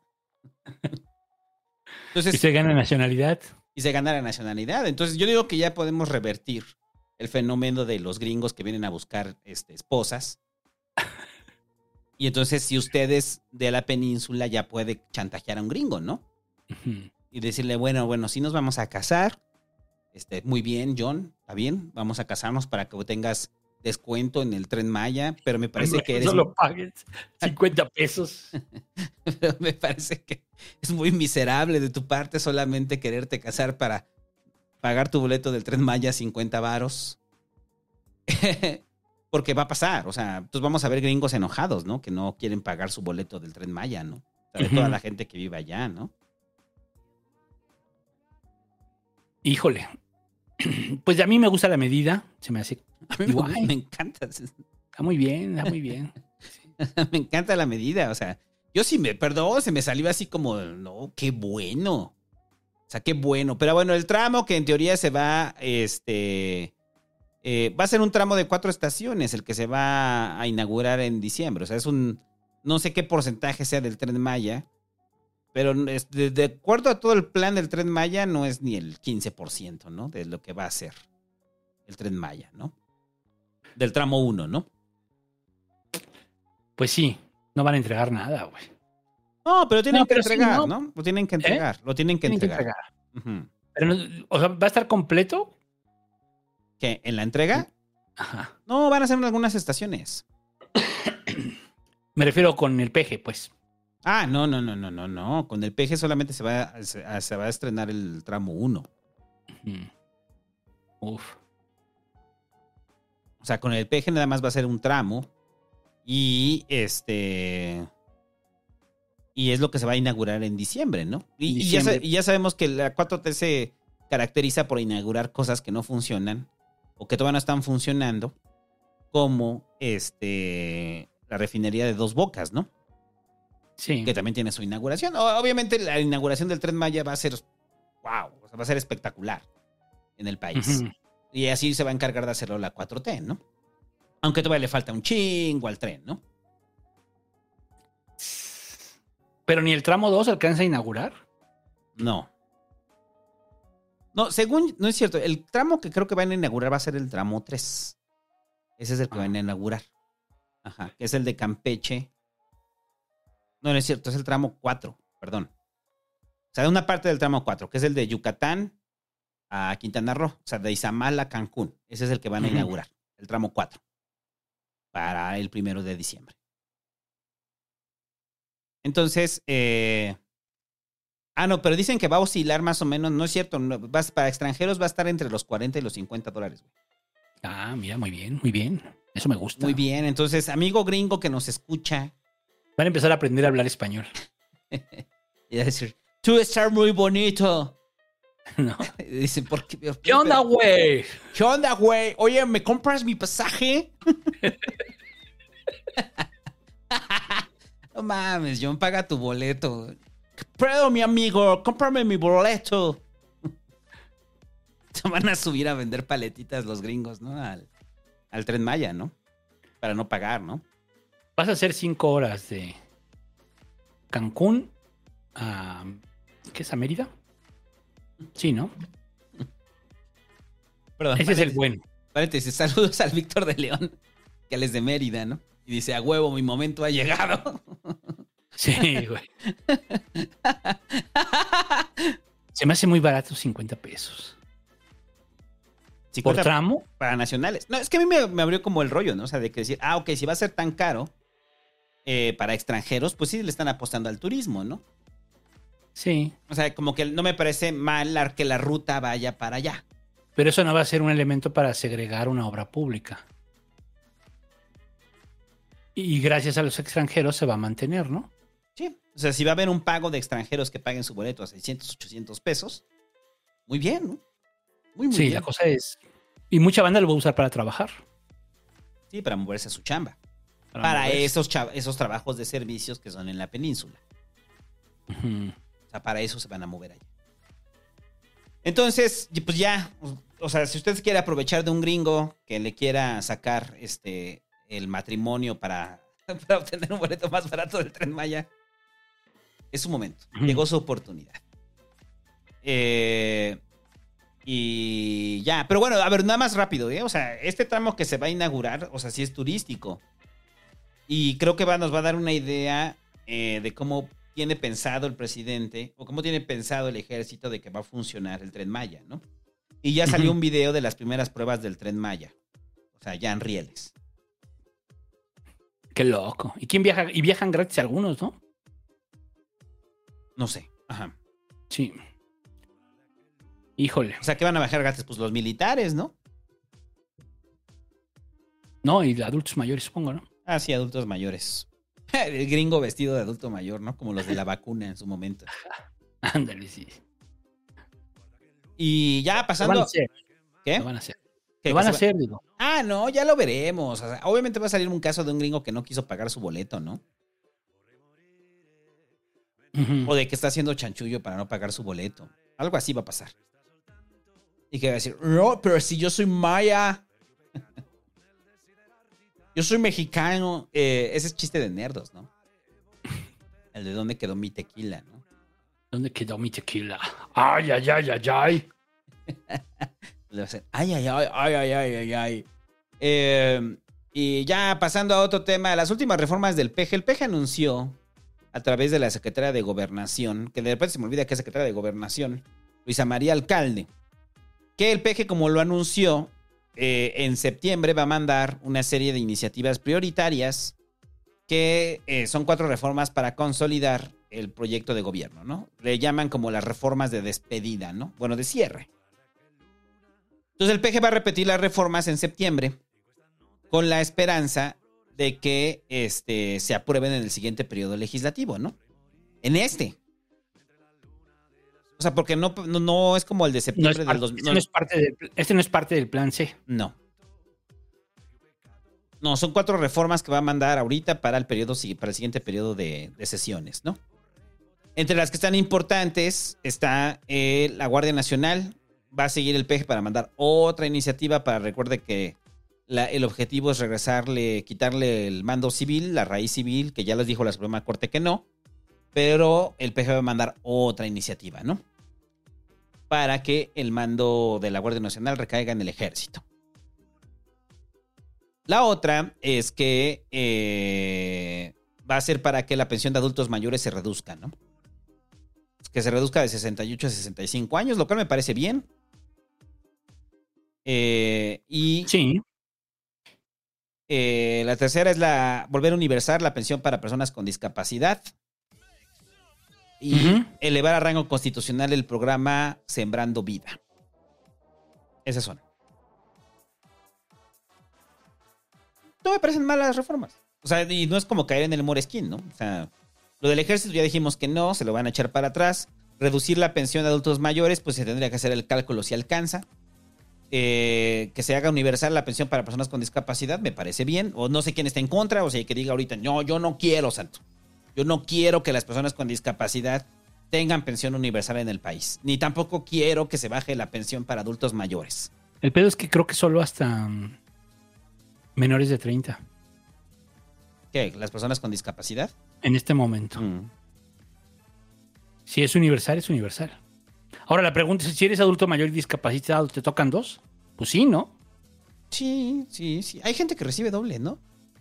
¿No te acuerdas que estaba ese cuando decían el... el... No, pero es pensión y. Y la otra. O sea, la pensión de, de tu trabajo, pues, del IMSS, del ISTE o de. Y, o tu Afore incluso. Decía, no, eso no importa. Si lo ganan o no, de todos modos. Va, este. se aplica. ¿No? ¿Sí te acuerdas o no? No. Sí, o sea, al principio se dijo, porque era una pregunta, ¿no? Bueno, a ver, ¿qué pasa si yo ya tengo mi pensión de liste? No, de todos modos, te va a tocar esa y te va a tocar esta. Por eso decían doble. A eso se referían con doble. Pero de, programas sociales, según yo, no se puede. En algunos sí, pero en ese no estoy seguro. Total, que no tenías tú, por discapacidad, no tenías si eras mayor de 30. Lo que está planteando ahora es que sí, que si eres mayor de 30 por discapacidad ya tengas pensión universal. Ajá. Y la otra es la de Sembrando Vida. Esa no. Esa no me gusta. O sea, ¿no te gusta que, que sea elevado a rango constitucional? Sí, no. ¿Por qué? No. Pues por lo que ya se ha sabido, porque no, no se está haciendo una medición. ¿Quién está haciendo la medición de si funciona o no? Yo no estoy muy seguro si es que funciona, ¿eh? Ah, no, no, no, no. Más allá de todo lo, lo que se contó, ¿no? Muchas, se contaron muchas cosas. No, es que eh, los campesinos quemaban para que entonces llegara sembrando vida. Bueno, ¿eso en cuántos pasó? ¿Es una práctica generalizada o estamos otra vez haciendo eh, una verdad de evidencia anecdotaria? ¿No? O sea, esa es la pregunta. Pero sí creo que no se ha medido. Sí creo que no se han dado resultados de este, se está sembrando tanto, dependemos, eh, gracias a Sembrando Vida, dependemos en 1, 2.5% menos de lo que traíamos del extranjero. O sea, ¿sí me explico? ¿No? Ajá. Porque ya, o sea, eh, ese es el rollo, ¿no? Con Sembrando Vida, o sea, ¿no? Te voy a dar 6 mil pesos, o sea, un sueldo mínimo, a ti, campesino, para que siembres y este árboles frutales o maderables, y entonces te puedes dedicar de lleno a eso. Pues, pues más o menos sí, ¿no? Más o menos, porque aparte es la venta de lo que produzcas, ¿no? Porque, o sea, es tu sueldo más la venta de lo que produzcas. Entonces dices, ah, pues no está mal. O sea, eso me gusta del programa. Pero no, no sé si lo están midiendo. O sea, no tengo, yo creo que no, porque no miden nada. Ya lo hemos dicho. Sí, pero, pero, a ver, pero elevarlo a nivel constitucional, o sea, garantiza la consolidación de sus programas. Es eso. Yo no lo veo como algo. eh, No, pero que después para, o sea, para quitarlo o sea, para otra quitarlo va a reforma. ser otra reforma Sí, constitucional. de otra reforma Pero constitucional. ya lo ¿no? hicieron. Adultos mayores sí se fue a, a rango constitucional, ¿no? O sea, la pensión de adultos mayores está a rango constitucional. Sí, nada más que ahorita la quieren bajar, ¿no? A 65. Ujú. No parece mal, o sea, me parece que es política de gobierno. Sí, pero son millones de personas. Y, y, y el, eh, y no, y hemos sido críticos aquí de Sembrando Vida, ¿no? De los resultados de Sembrando Vida. Pero no lo veo mal como iniciativa de gobierno, pues vas a consolidar tus programas, como se trataron de consolidar muchos programas de otros gobiernos. Sí, pero todo constitucional no. Eh, pues es parte de la lógica del peje, ¿no? Hacerlo todo constitucional, no creo que le alcance. Es que ese también es otra cosa, ¿eh? Todas las reformas que está mandando el peje, la mayoría eh, son constitucionales. Y dado cómo va a estar el Congreso, recuerde que todavía falta un año para que llegue, para que cambie el Congreso. Difícilmente se van a aprobar. Y vuelve a presentar la de la Guardia Nacional. No se va a aprobar, las necesita para dar discurso. Sí. O sea, son cuatro iniciativas de cierre que, pues da igual, güey, o sea... Yo creo que sí es para dar discurso, estas sí, cuatro o sea, iniciativas. Es que no, no tiene la mayoría, son reformas y constitucionales. puede ser la plataforma de campaña de Claudia. Mm. Esta, cumplir estas. ¿No? O sea, decir, o sea, esto, Y decir que la oposición no hizo nada, ¿no? así como el presidente No y la, oposición aprobar. no nos ha dejado, ¿no? Ajá. No nos ha dejado, pero queremos reducir la edad de 68 a 65 años. Queremos que todas las personas con discapacidad tengan, ¿no? Eh, tengan también su pensión. Sembrando vida y la Guardia Nacional. Sí, claro. Claudia lo puede tomar. Puede ser su plataforma de campaña, sin pedo. Bueno, parte de. Sí, para eso es el bastón de mando. Ya ves, cada vez estoy. No, güey. Porque está controlando sus iniciativas por ahí. Exacto. Bueno, Y ya eh, la rebelión en Ciudad Granja, o sea, en Zapopan. la rebelión en Ciudad Granja, güey, porque, pues sí, ¿no? Que era como la rebelión en la granja, pero la rebelión en Ciudad Granja. Saludos a los amigos de Zapopan. Eh, saludos a toda la gente de Guadalajara que están viendo ahorita la rebelión en la granja. Porque, este... ¿están leyendo? ¿Qué? Ah, no, ya entendí, ya entendí, perdón. No, No, me porque- quedé. Es que, ¿sabes qué? Me- como, como oí que dijiste saludos a todos, pensé que ibas a hablar del ciber. Ajá. Pero ya después escuché que dijiste Guadalajara. Ajá, no, por eso digo, es rebelión en Ciudad Granja, porque hay una parte que se llama Ciudad Granja y en Zapopan. Entonces, este, por eso digo, es rebelión en Ciudad Granja, ¿no? La de Alfaro. Eh, sigue la pelea de Alfaro con, con Dante en MC. Y, y como que esta semana, eh, esta semana, muchachos, eh, como que no vieron en medios que la oposición sigue con el tema de presionar a MC y presionar a Dante. A mí me sorprendió la declaración de Marco Cortés. Marco Cortés dijo que, eh, que van a hablar con los liderazgos locales que estén de acuerdo en, eh, en consolidar un proyecto de oposición rumbo al 2024. O sea, prácticamente lo que le está diciendo a Dante es, si no quieres, si no entras en razón, te vamos a desfondar a MC. Aquí tienen espacio los líderes locales que sí quieren eh, hacer un frente al gobierno eh, de la 4T o a Mo- a Morena, ¿no? ¿No te parece un acto de cinismo muy cabrón el de Marco Cortés? Decir que te vamos a desfondar el partido si no quieres. O sea, ya, ya llega el nivel de extorsión, ¿no? Pero pues, ¿con qué, güey? O sea, ¿no?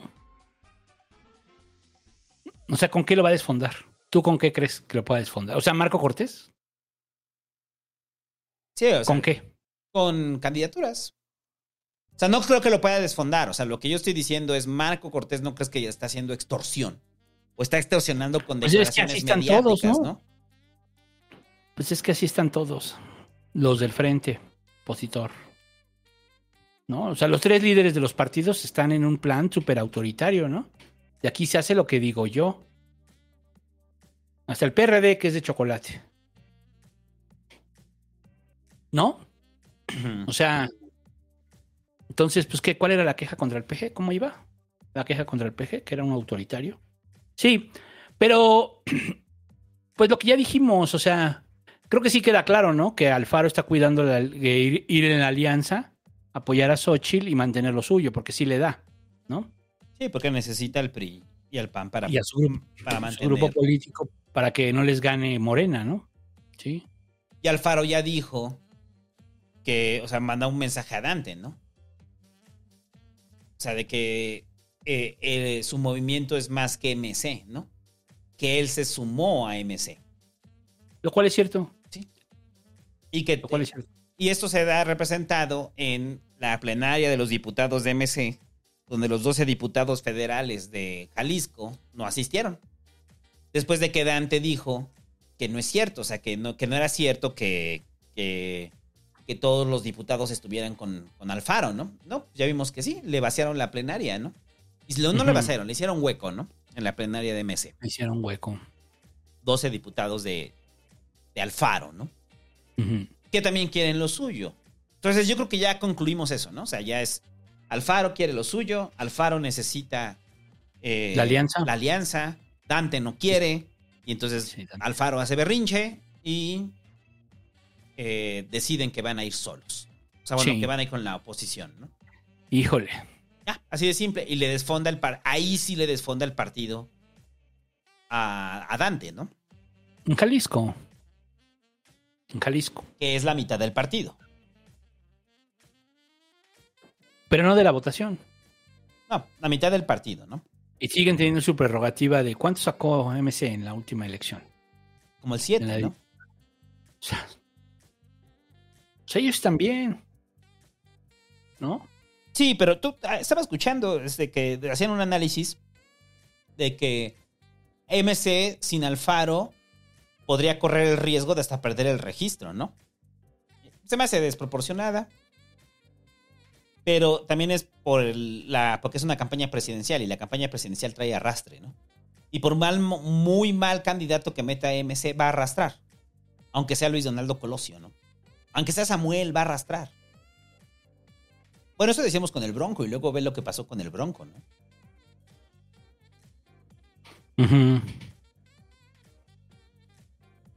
Sí, sí va a arrastrar, sí va a jalar. Sí va a jalar. No creo que pierdan el registro, pero sí van a sacar buena prerrogativa, ¿no? Para seguir en lo suyo y para canalizar el error de la 4T. A eso le van a apostar. O sea, su apuesta va a ser, vamos a canalizar los errores de la 4T. Mientras nos convenga, somos neutrales. En el momento necesario, pues hay que tomar posición. ¿Sí? Ajá, Entonces, la- es do- donde yo te decía, o sea, donde tú ya ves algunas figuras que se van a ir de Morena y van a ir a MC. Y ahí se va a fortalecer. Y, y estamos hablando incluso hasta de gobernadores, que va a pasar en algún momento. Ahorita no, porque ahorita todo es bonito en Morena, ¿no? ¿No? Ajá. Todo está bien en Morena ahorita. Pero dejen Sí. que empiecen a, a restar puntos, ¿no? Pero entonces la estrategia de Dante, y Dante ya dijo, reafirmó en una carta que publicó en sus redes que no van a ir con el frente.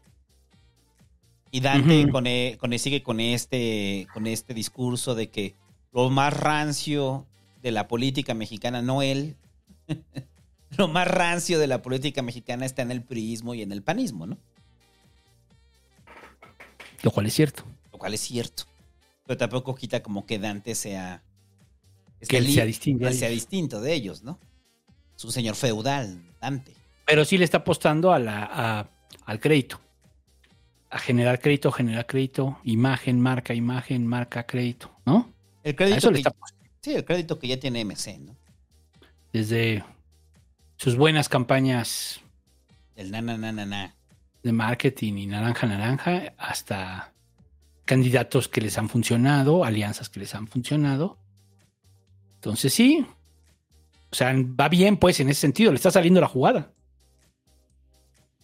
Como para tener un partido que en este momento incluso podría decidir. ¿No? En Jalisco es un hecho, Sí, Jalisco sí. pero En lo nacional no pareciera que vaya a ser la diferencia, pero a mí me sigue molestando esto, o sea, de, de la coerción que le hacen en a un partido que en teoría tiene decisiones autónomas, como SMC. Ujú. Y que lo están culpando. Y ahí la oposición, cuando termine el proceso, van a culpar a MC. O sea, sí, la diferencia es el porcentaje que saque MC. Y, y reafirman esta idea de que el peje desde Palacio está ordenando a Dante que, que Que no divida. sí, que no lo permita, que divida, ¿no? Me parece también muy absurdo. sí. O sea, Dante está jugando lo suyo rumbo al 24, ¿no? Aunque haya sido aliado en su momento de, del peje. Y también vamos a ver al Faro solo, ¿no? O sea, eso va a ser interesante también verlo. Porque si no va con MC, la marca MC, lo quieras o no, si pesa en Jalisco. Algo les va a restar. Algo les va a restar en Jalisco, eh, eh, MC, que en una de esas los candidatos de Alfaro, ya con el frente, eh, puedan perder frente a Morena. Puede pasar. No lo dudo. Varios van a perder. Incluso los van a ver como traidores, ¿no? Como traidores. Porque siempre han criticado al PRI y al PAN. O sea, pues es que la izquierda no era en Jalisco. Los fuertes eran el PAN y luego el PRI. Más bien el PRI, el PAN y luego el PRI. ¿No? Entonces, en Jalisco, pues este, ¿cómo llega Alfaro? Pues puteándolos, ¿no? ¿Y ahora te vas a liar con ellos?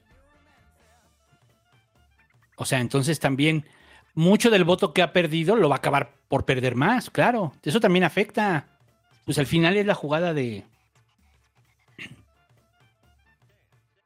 ¿Cómo se llama? El de tragar sapos. De Maldonado. Ajá. O sea, al final también es eso, ¿eh? Y, o sea, igual no te sale, ¿eh?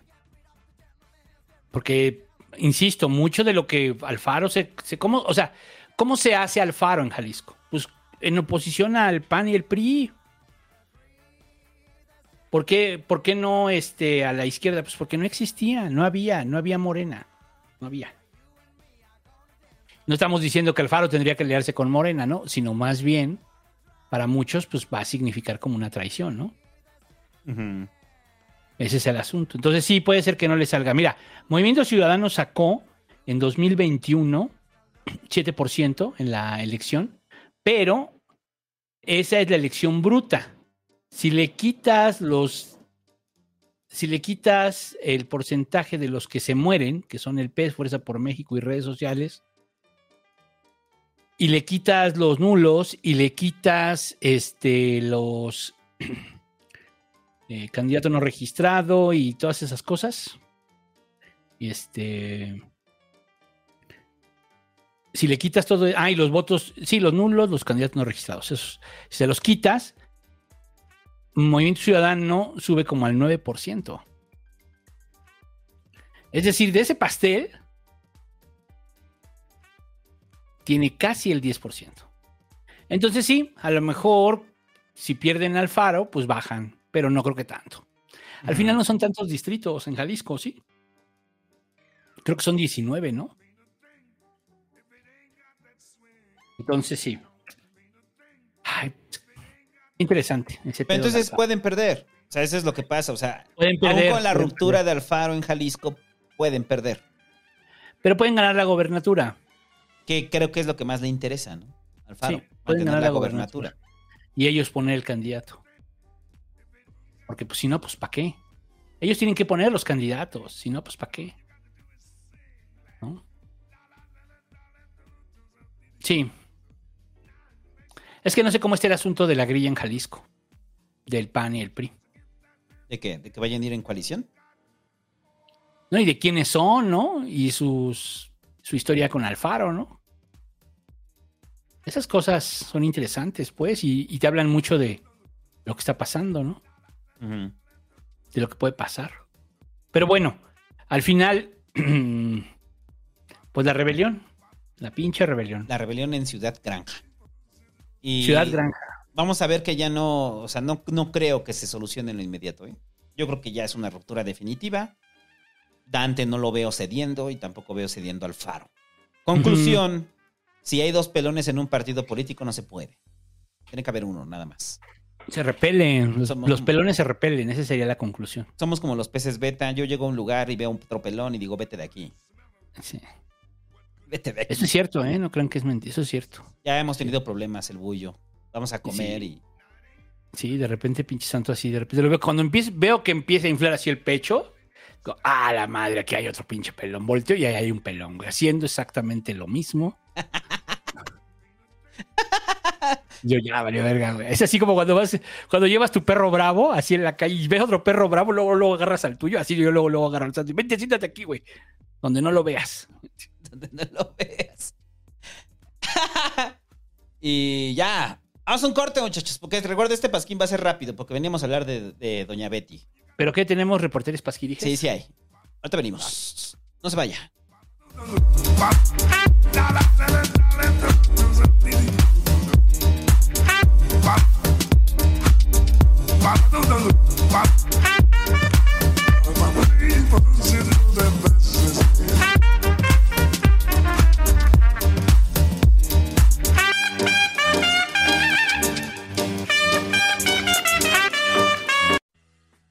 Todos hemos notado ese aumento de scooters, motonetas, motos itálica y más en todo el país. Nos tachan de prepotentes, malos conductores, abusivos y más. Y es verdad, en el país ha habido un aumento exponencial de motocicletas sin que por ello un aumento exponencial de buenos conductores. ¿Por qué? Bueno, en este Supasquín sobre ruedas les explicaré eso. Para empezar, ¿en qué países encontramos más motocicletas? Asia lidera la lista con países como India, China e Indonesia.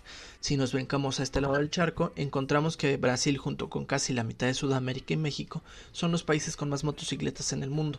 Y es que a pesar de los dos años de pandemia en que estuvimos, el mercado de las motos siguió creciendo, tanto que en 2022 el señor Burns presumió que por primera vez se vendieron más motos itálica que autos en el país.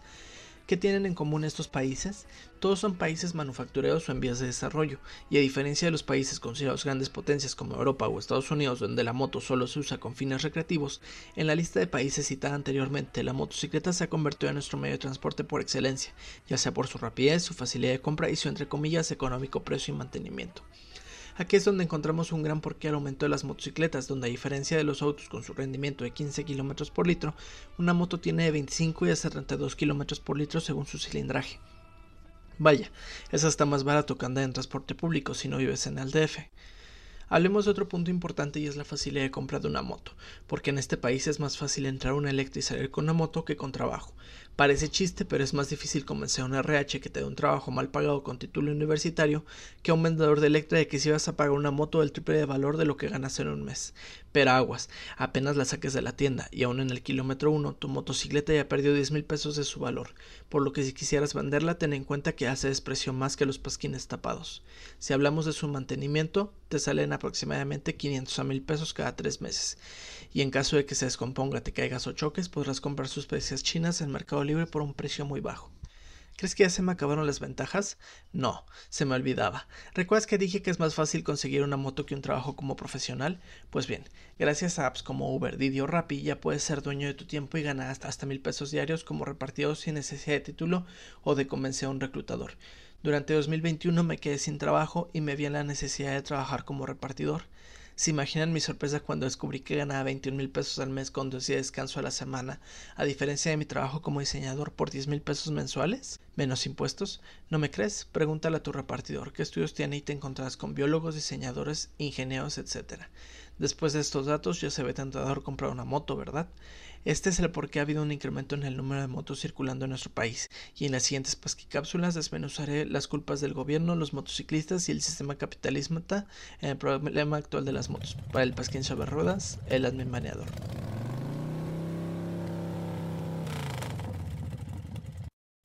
Esta semana, en el Pasquín Lector, no hablaremos de las quemas, reimpresiones, compras y asambleas que suscitaron los libros de texto en México. Más bien nos vamos a ir al mercado estadounidense, en donde la Asociación de Estados Unidos de Libros, el Sindicato de Autores y el Instituto de Mercados Abiertos instaron a la Comisión Federal de Comercio a investigar el presunto control monopólico de Amazon. Empresa que domina el 50% del mercado físico minoritario, 90% de libros físicos en línea y 80% de libros electrónicos. Estos grupos reclaman las prácticas monopólicas que posicionan el material de Amazon como ellos quieren y a partir del algoritmo que solamente ellos saben la forma en que funciona. Por lo tanto, tienen mayor poder para poner sus condiciones con las editoriales de ese país. Y lo que se busca es que se investigue este tipo de prácticas monopólicas. Y ya en noticias un poco más cercanas, el alcalde de Guadalajara, Pablo Lemus Navarro, pierde 95.5 millones de pesos de los 100 millones destinados para el proyecto de la UNESCO Guadalajara, Capital Mundial del Libro. La denuncia fue realizada por República de Escritores, integrados por autores jaliscienses, que solicitó ante el Instituto de Transparencia los datos del mismo. El proyecto inició el 22 de abril del 2022 y duró un año. Los datos que reporta el portal de transparencia solo dan cuenta de 4.5 millones de pesos. Del resto no hay noticia. La organización República de Escritores fue excluida del proyecto y al preguntar al órgano de transparencia por los 2.600 eventos supuestamente realizados, la autoridad solo los remitió a la página oficial del proyecto. Ante estas negativas, República de Escritores mandó una carta a la UNESCO en enero para pedir que interviniera y mejorase el mismo. Misiva que fue respondida por el director de la UNESCO en febrero, en donde dijo que pediría un reporte a la sede en México. Y el reporte fue que hubo muchos eventos y actividades, que se hizo la cobertura de ellos de acuerdo a la capacidad de UNESCO México. Tal respuesta no deja satisfechos a los autores jaliscienses. Para el Pasquín reportó Alejandro HH. participante en la comisión de lectura del proyecto Migala. Hola Pasqui Escuchas, bienvenidos a su Pasqui Cápsula Yucateca. El pasado 17 de agosto, en Ixil, Yucatán, se presentó una manifestación. Pero, ¿qué está ocurriendo en esta comunidad? Todo comenzó debido a que un campesino se dirigía a su parcela e intentó cruzar por el lugar, pero se le indicó que estaba prohibido. Entonces el campesino insistió que ese era su camino de toda la vida e intentó pasar por la fuerza. En ese momento fue detenido. Al parecer de forma violenta, incluso señalan que fue golpeado por elementos de seguridad y trasladado a la ciudad de Mérida. La detención del campesino disgustó a los pobladores quienes se dirigieron al lugar y colocaron piedras sobre el pavimento para evitar la salida de los vehículos. Debido a esto fue que comenzó la manifestación y fueron alrededor de 100 personas entre hombres y mujeres las que participan en la protesta y que han manifestado su enojo incluso en contra de la alcaldesa Sandra Raquel Pechchi del Partido Acción Nacional, a quien acusan de haberse coludido con los empresarios para la venta de terrenos. Algunos de los vecinos aseguran que los propietarios de los terrenos son empresarios de las familias Abimeri y Milet, que pretenden fraccionarlos para la construcción de viviendas en esa zona. Algunas de las personas que protestan señalan que los terrenos son ejidales, mientras que otros aseguran que son particulares. Sin embargo, señalan que las personas que llegaron para hacer las mediciones nunca presentaron algún documento que confirme que el terreno es de su propiedad. Por su parte, el ayuntamiento de Ixil en sus redes sociales publicó un comunicado que asegura que ante los acontecimientos ocurridos este día, las autoridades municipales se encuentran trabajando para brindar atención a las personas afectadas. No es la primera vez en las que pobladores de una comunidad maya se manifiestan en contra de la policía municipal, estas defendiendo un sector privado. En otras noticias, por primera vez en los últimos 182 años, el gobernador Mauricio Vila Dosal encabezó el izamiento de la bandera de Yucatán, que vuelve a ondear como símbolo de identidad.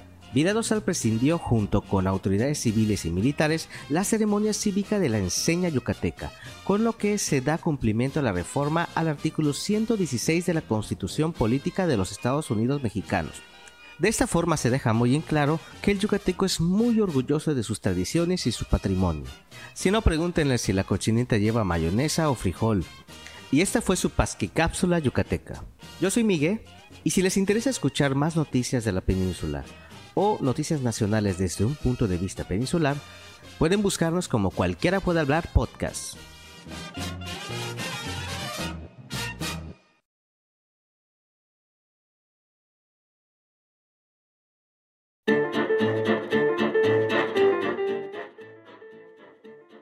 Y estamos de vuelta en el Pasquín.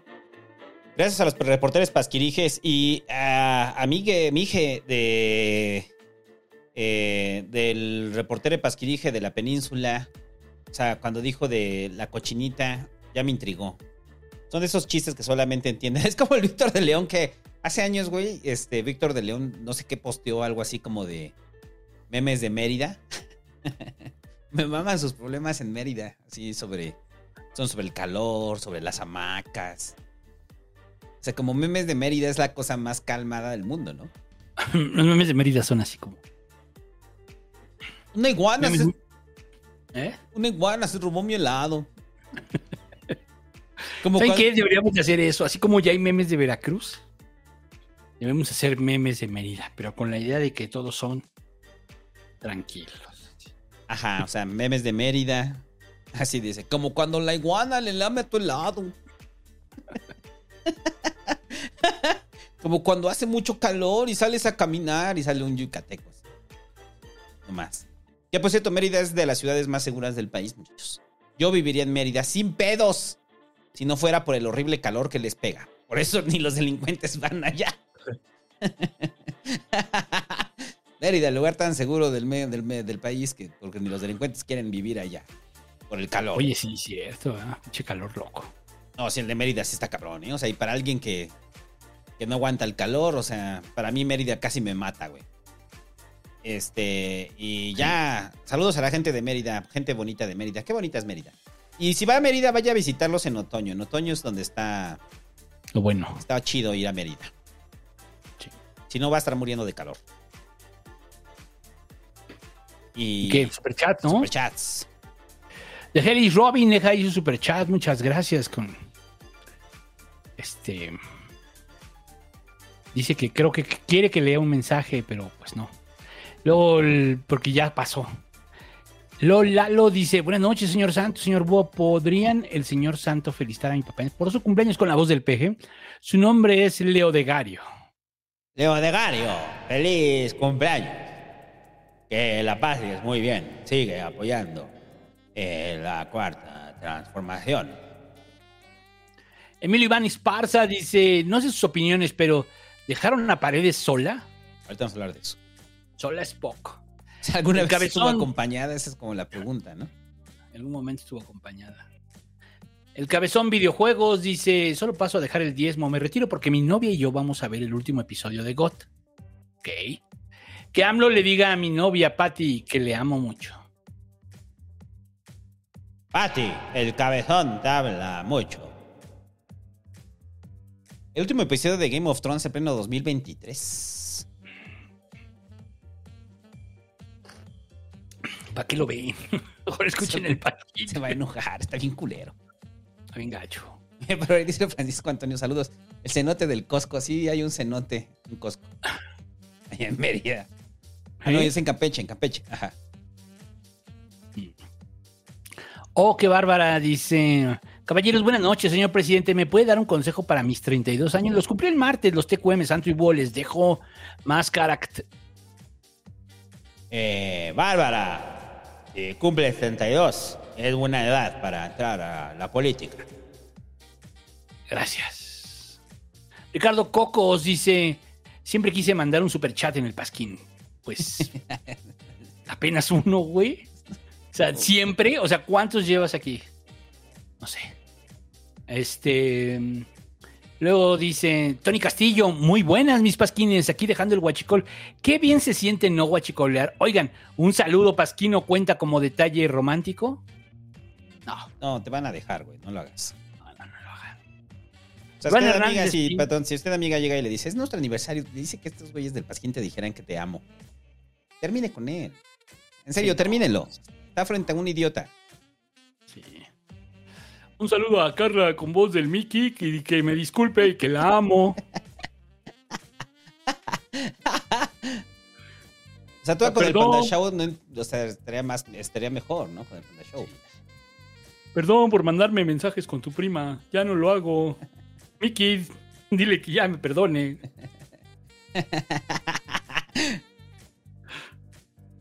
Este. mm, Iván Hernández Espinosa dice: ¿En qué pasquín hablan de los 5 millones que dejaron la pobreza según el INEGI? ¿Funcionaron los programas sociales o el INEGI ya no es confiable? Hablamos hace dos pasquines. Hace dos pasquines. Eh, Armando TM dice: Buenas noches, viejos sabrosos. Si a su casa llega la encuesta, ¿quién sería la respuesta? Que el ciberbúho me mande un saludo. Santo presidente, presidente. Saludos, Armando TM. ¿Cuál sería la respuesta? Noroña. Noroña, ya lo hemos dicho. Daniel dice: ¿Ya hablarán, ya hablaron del robo de la casa de Miguel Bosé? No, pero en este momento está el programa con Matsin Gutzai. Ponle. y ahí está, güey. Qué preocupados por el robo de la casa de Miguel Bosé. ¿no? Es Miguel Bosé. güey. O sea, no quiere decir que haya ciudadanos de primera o de segunda, ¿no? Pero ya es se más, le pertenece más a la, fa- a la farándula, ¿no? O sea, robos a casa habitación hay en, todas la ciudad, en toda la ciudad. Sí, todos los días. Ricardo Cocos dice: primer pasquín en el que dono y ya se descompuso. Lo sentimos. Siempre. Si no hay fallas técnicas, no es el pasquín. Eh, Changólobo Perro. Changólobo Perro dice: No dice nada, deja ahí su superchat.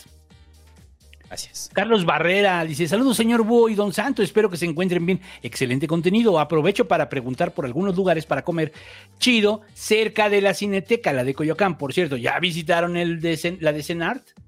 Ahí, Coyoacán, hay unos tacos muy famosos ahí saliendo de la cineteca. Están muy buenos, güey. O sea, yo una vez comí en esos tacos. Están, este, tal cual saliendo de la cineteca del lado derecho. Y también hay unas buenas tortas, de acuerdo a su presupuesto, ¿no? Pero no son estos del chupacabras, no. No, ya no coman el chup. Bueno, ya a mí no me gustan los de chupacabras. Pero es, no, ahí al lado hay unos buenos tacos de costilla. Hay unos, uy, esos, uff, camina hacia. O sea, saliendo de la cineteca, camina hacia Metro Coyoacán. O sea, casi llegando a Metro Coyoacán, a lo que era, ¿cómo se llamaba? Centro Coyoacán, ¿no? Sí, Centro Coyoacán. Ahí por cerca, ser, al lado de Centro Coyoacán venden unos de carne asada con tortillas de harina. Uy, muy buenos, muchachos. Pídanse unos ahí, cuando vayan a la cineteca. Y- José Luis Orné, eh, bueno, dice que sí, ya fuimos la de, a la de Senart. Ya. Oye, esa te queda bien cerca, ¿no? Este, pero es este, es Cinemex CNA, güey. No, ese ya desapareció. No, por eso, o sea, lo que hicieron con la de... Lo hicieron Cineteca. Ajá, nada más. El mismo lugar lo hicieron Cineteca. Sí, pero ahora es Cineteca, güey. Sí, o sea, O sea, está ya no- bien, pero la infraestructura es la misma. Ah, ok, ok. Pues sí. Eh, luego dice, buenas pasquines, que el Mickey Gamer le diga a mi compa Néstor que todavía falta llenar su reporte de tiempo. Eh,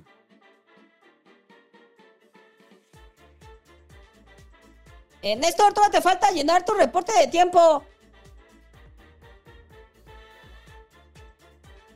Luego dice... mm, Liz Rom dice, buenas noches, señor Santos, señor Búho. ¿Podrían salir con una pareja que sea de derecha o izquierda radical e intente imponerle, imponerles sus ideas políticas? ¿Con quién está saliendo, Liz Rom? No, que no lo haga, compa. Estás con saliendo No, con- a nuestra edad ya no. Pero Pudimos macho, haberlo es- hecho, más sí, morros sí lo claro. hicimos. Sí, claro. Claro, O sea, pues se sí. entiende por edad.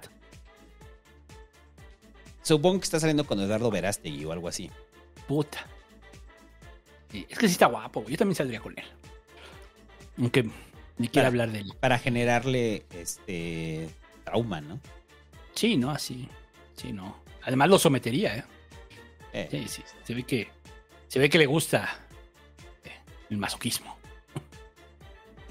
Dice Ricardo Martínez, dice, hola, los escucho desde 2018, primera vez donando. Mi mamá también los escucha, pero es peje fan. Y al criticar al presidente cree que son de derecha. ¿Le pueden explicar por qué no lo son y cuál es su ideología? Es muy difícil que tu mamá vaya a cambiar de opinión, o sea. O sea, como que para qué. Pero no, señora, o sea, criticar al presidente no nos hace de derecha. No. Sí nos asumimos de izquierda. Sí. Pero izquierdas hay muchas. Pero izquierdas hay muchas. Acuérdense que izquierdas hay muchas y pues vemos las cosas distintas. Y a los que piensan que somos PG fans, pues lo mismo. Y no se dan cuenta que ponemos cartones de ambos lados y ponemos memes de ambos lados y eso no tiene ningún problema. No pasa nada. Solo cuando se exceden, pues sí, dices, no, esto no lo voy a poner, güey. Sí. Em, César dice, Marcelo trata de levantar por medio de Rusarrín. Volvió a estar con Rusarrín, güey. ¿En serio? Sí, o sea, hici- hicieron el Marcelo parte 2 y es otro programa. O sea, no creas que es como que se le quedó una parte, no. Es otro, lo volvió a invitar y hablaron de otros temas. Pero no, pues así esa es la estrategia, o sea, como tratar de levantar con Rosarín, pues. No creo, más bien está la No. desesperada Marcelo, ¿no? Sí, no, o sea, sí, todo lo que le caiga, ¿no? Donde pueda salir. Sí. Espérate, espérate. Este, síguele, espérate. Caballo homosexual de las montañas, dice. Saludos guapos, que bueno, ahorita, porque el santo se va a ir tantito, ahorita regreso este.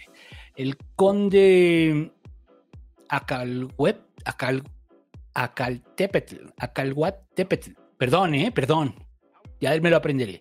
Dice, saludos al cronista de Iztapalapa, los TQM, pues ya se fue. Tony Castillo, pero yo se lo dejo. Tony Castillo, también necesitamos esperar al santo. Eh, Pink Cosmonaut dice, no, pues también, puras voces del santo, ¿qué quieren que haga? César Carrillo dice, dejando de guachicolear, los escucho en podcast, gracias. Joel Luna deja ahí su super chat, muchas gracias, Joel.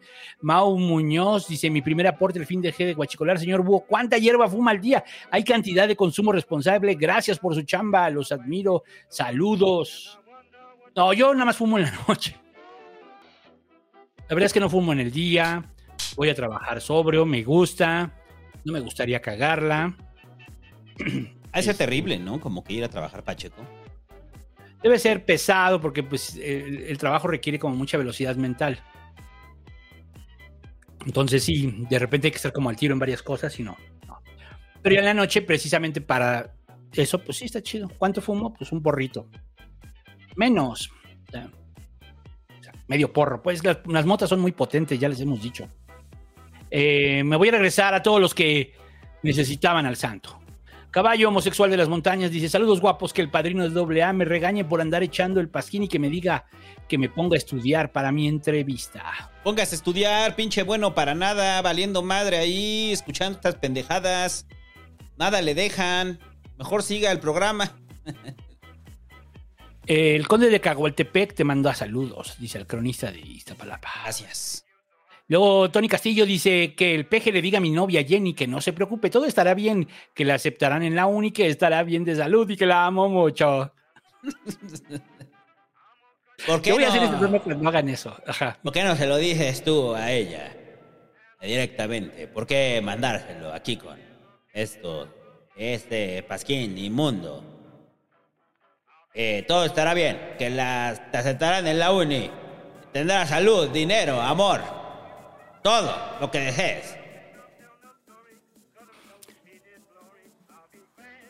Pink Cosmonaut dice, buenas noches, señores Pasquines, que el pelón de Visual Político nos explique por qué mi ley va a convertir a Argentina en potencia mundial. Es evidente que lo que está pasando en Argentina es un nuevo renacimiento económico para Latinoamérica. Los datos muestran cómo con los gobiernos de los Kirchner la gente cayó en la pobreza. Y aquí tenemos un gráfico que muestra cómo el gobierno de Milei en prospectiva podría llevarlos a la luna, a ser potencia como China. Eh, me brinco ya los de Joel Luna y Mau Muñoz, que ya los leí, lo mismo que el de César Carrillo, gracias. Amo Chido, deja ahí su superchat, muchas gracias. Héctor Bonilla dice, se me hace que Sandra Cuevas está saboteando la consola, porque el santo no la deja dormir desde el cuarto de al lado. Ah, sí, claro. Porque yo vivo acá en Santa María de la Ribera, es lo que no sabe. Sí, ya. Santo Cuevas. Ajá. Porque ella no va a usar el apellido de él, ¿eh? Eso no va a pasar. No, Santo Cuevas. Será Santo Cuevas. Este. mm, Ricardo Córdoba dice: con voz de AMLO. Gracias por los estímulos, Lord Santo. Esa es referencia de la ciudad de Estaño. Ya salió el nuevo de la ciudad de Estaño, muchachos. Si usted está siguiendo la, la ciudad de Estaño, ya salió nuevo, ya salió en Ecosindi. Y la verdad es que es el mejor hasta el momento. Para mí. Vaya y escúchelo en este momento. Eh, David Ortega Sagú dice que AMLO explique con argumentos por qué no se le debe decir provincia a la provincia. Les voy a contar un chiste para explicarlo. Hay días que estaba un poblano, ¿no? Y llega el poblano con el tabasqueño y le dice que somos provincia.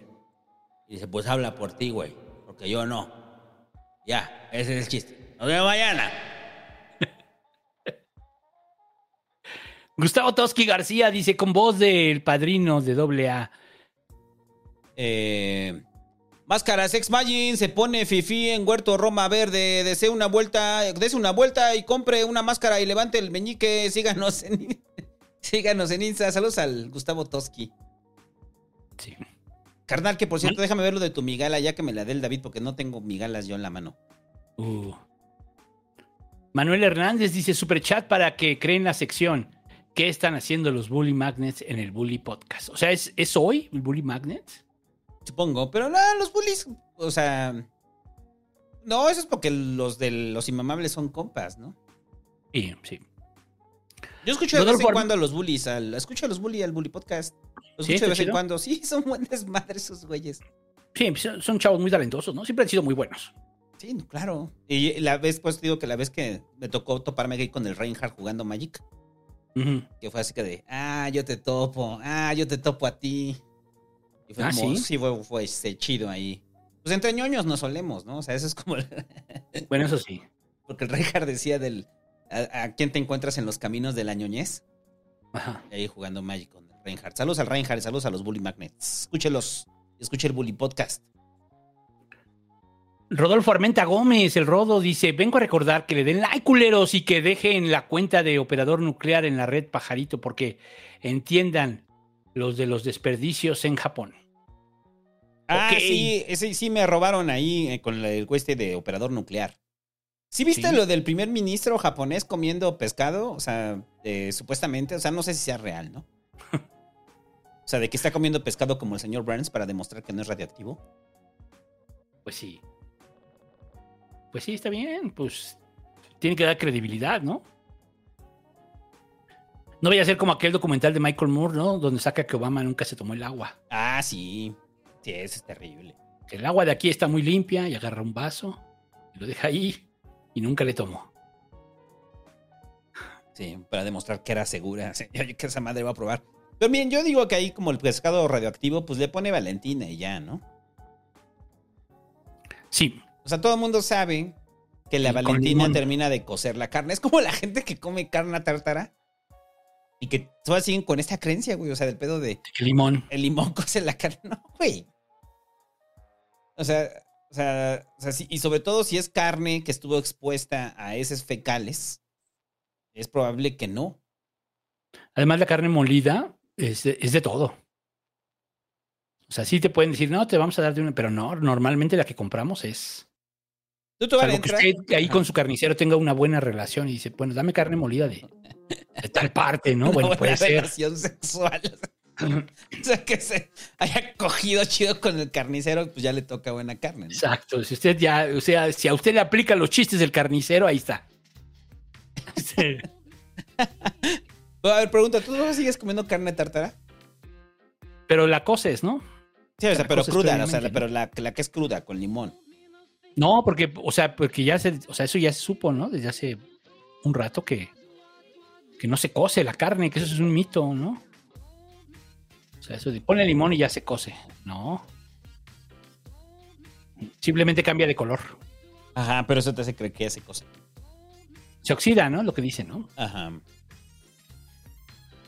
Campesino Sideral dice, mañana los escucho, voy con los inmamables. Anda, vete pues. Vete, vete.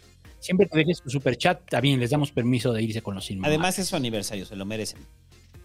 Sí. Jorge Betancourt Agegao Ubu dice: Hola, soy gemelo malo de Jorge Betancourt, al cual exhorto que decline por mí el Super Barrio Gómez. Y J. Cole ya están operando conmigo. No, pues ya. No, trae Pero Super son ayer. locuras. Son locuras, son locuras. Es como un Juanito. Gary Olmos dice: ¿Qué onda? Les dejo unos pesos, los escucho mañana. Gracias. Moreno Bailador dice, ¿alguna vez han donado plaquetas? ¿Cómo les fue? Que el comandante Chávez diga, ¡Larga vida a los medios de información independientes como el Pasquín! No, nunca nos ha donado plaquetas. ¿Tú? No, yo no. Jessica Jaque dice, hola mis figuras paternas, ¿ustedes cómo lidiaban con los hipócritas? AMLO, mándenme un aguilazo. ¿Cómo lidiaban o cómo lidiamos? No sé que sea un aguilazo, pero ten, aguilazo. Eh, ¿Cómo? Sí, pues es como cómo lidiaban, pues es como si dejaras de lidiar con hipócritas, ¿no? Sí, no, es que Es no. buena es que- pregunta, ¿cómo lidias con los hipócritas? Desde el momento en que en cómo te das cuenta que son hipócritas, ¿no? Porque puedes creer que son Ahí hipócritas. empieza. ¿En qué momento te das cuenta que son hipócritas? Sí. Pues también que depende, es que depende, ¿no? Con quién te juntes, qué círculos y que para ti que sea hipócrita, ¿no? Pero por ejemplo, nosotros que nos dedicamos a la política, pues es que todos mienten, ¿no? O sea, es como... Más bien lo que tú haces medir es el riesgo de su mentira. Que, que siempre te decimos lo mismo nosotros, ¿no? O sea, es como parte de nuestra charla cotidiana de créele la mitad. Sí. Y hay unos que créele un tercio. y hay otros que ese güey no le creas nada. Es, que eso es a lo que voy. O sea, ¿cómo lidias con, con, con hipócritas? No. O sea, o bueno, en este caso con mentirosos, pues más bien es, calculas el riesgo, calculas el riesgo, ¿no? ¿Hasta dónde puedo avanzar con esta persona? Pues sabiendo que, va, que está mintiendo en varias cosas. En una, en varias cosas. Sí. Eh, Necosindia Gegaubu dice, ¿qué opina Sirio y Manolo de nosotros, los Agegao Ubu? Esta secta, Manuel. E- Es una secta que se dio a conocer en un programa. Sí, sí, Manuel, solamente te estoy preguntando para dar mi opinión. Eh, esta secta, Manuel, que... Es que no has escuchado cuando Ciro le pregunta algo a Manuel. Y no, ya, sí, sí, pero no. Sí, sí, sí, sí, pero no, vete a la verga. Y si no dice lo que le está pensando. Exacto, güey. No lo deja hablar. Y así como de. Amigo, date cuenta. Manuel Peregrino, dése cuenta, señor. Dani Pacheco dice, yo pinté mi barda por Betancourt voluntariamente. Pues es que sí hay gente que cayó, ¿no? Hay gente que cayó en esta estafa de Betancourt. Lamentable. Sí, mucha pues. gente. Lamentamos haber eh, promocionado esa plataforma de campaña. Exacto. Eh, Necosindia Gegaubu dice, ¿qué opina el pene? De que el manero no aparece. El pene. Como que el pene. Eh, pues acuérdate que un día, un día alguien se equivocó, dijo el peje y... Ah, ya. Quiso decir el Ah, sí, es cierto que el- pene. Y se pone el chiste de, ¿cómo habla el pene? ¿Qué habla así? No. Así habla. Ah, no, como- sí, sí, es cierto, sí, es cierto, era así. Ah, ah, porque aparte la tienen chiquita, ¿no? Así. Así habla. Ay, güey, no me sale. Pero... Ahí está. Se de Ramiro. Listo.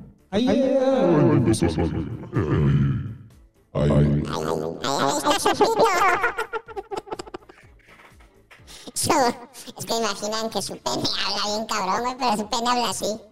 ¿Qué pedo, güey? Ya lávame bien, ¿no?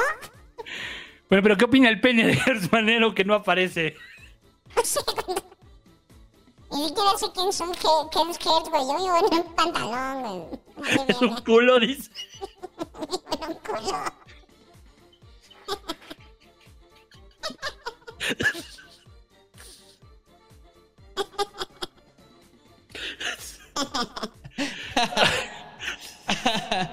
Eh, pero bueno, así hablan sus penes, muchachos. Yo sé que ustedes tienen como mucho pedo fálico. Y les gusta ponerle voces así, ¿no? De ultratumba a su pene, güey. No, si el mío parece, habla como Munra. El mío tiene la voz de Batista, ¿no? Sí, se imaginan así, güey. J. David Martínez deja ahí su superchat. Muchas gracias. Gustavo Alberto dice: Buenas noches, señor Santo y Búho. Paso a dejar su merecido diezmo de la semana. Que el peje me dé ánimos para terminar la semana. Los amo. ¡Ánimos! Termina la semana. Hazlo por tu país. Ernesto Aedo Rocha dice, recién mi tía Lupita, comerciante del centro de la tercera generación, bajo el yugo del clan Sánchez Rico, me cachó escuchando tragando sapos y le dejé mi copia impresa. Esta donación va de su parte. Muy bien, Santo. Saludos. Ah, qué chingón, güey, qué chingón. Y qué chingón que le hizo sentido porque sí, la güera está basada en, en esos tres personajes. Saludos a, a la tía Lupita. Saludos. Gamaliel Pérez dice, deseenme feliz cumple con bastón de mando, señor PG.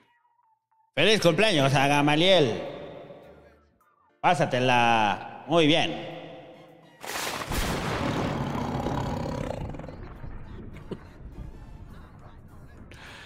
Sí, con el chiste del pilín. No, no pueden soportar que su pene hable así, ¿verdad? Así habló el pene. Ay. Bueno. Luego dice.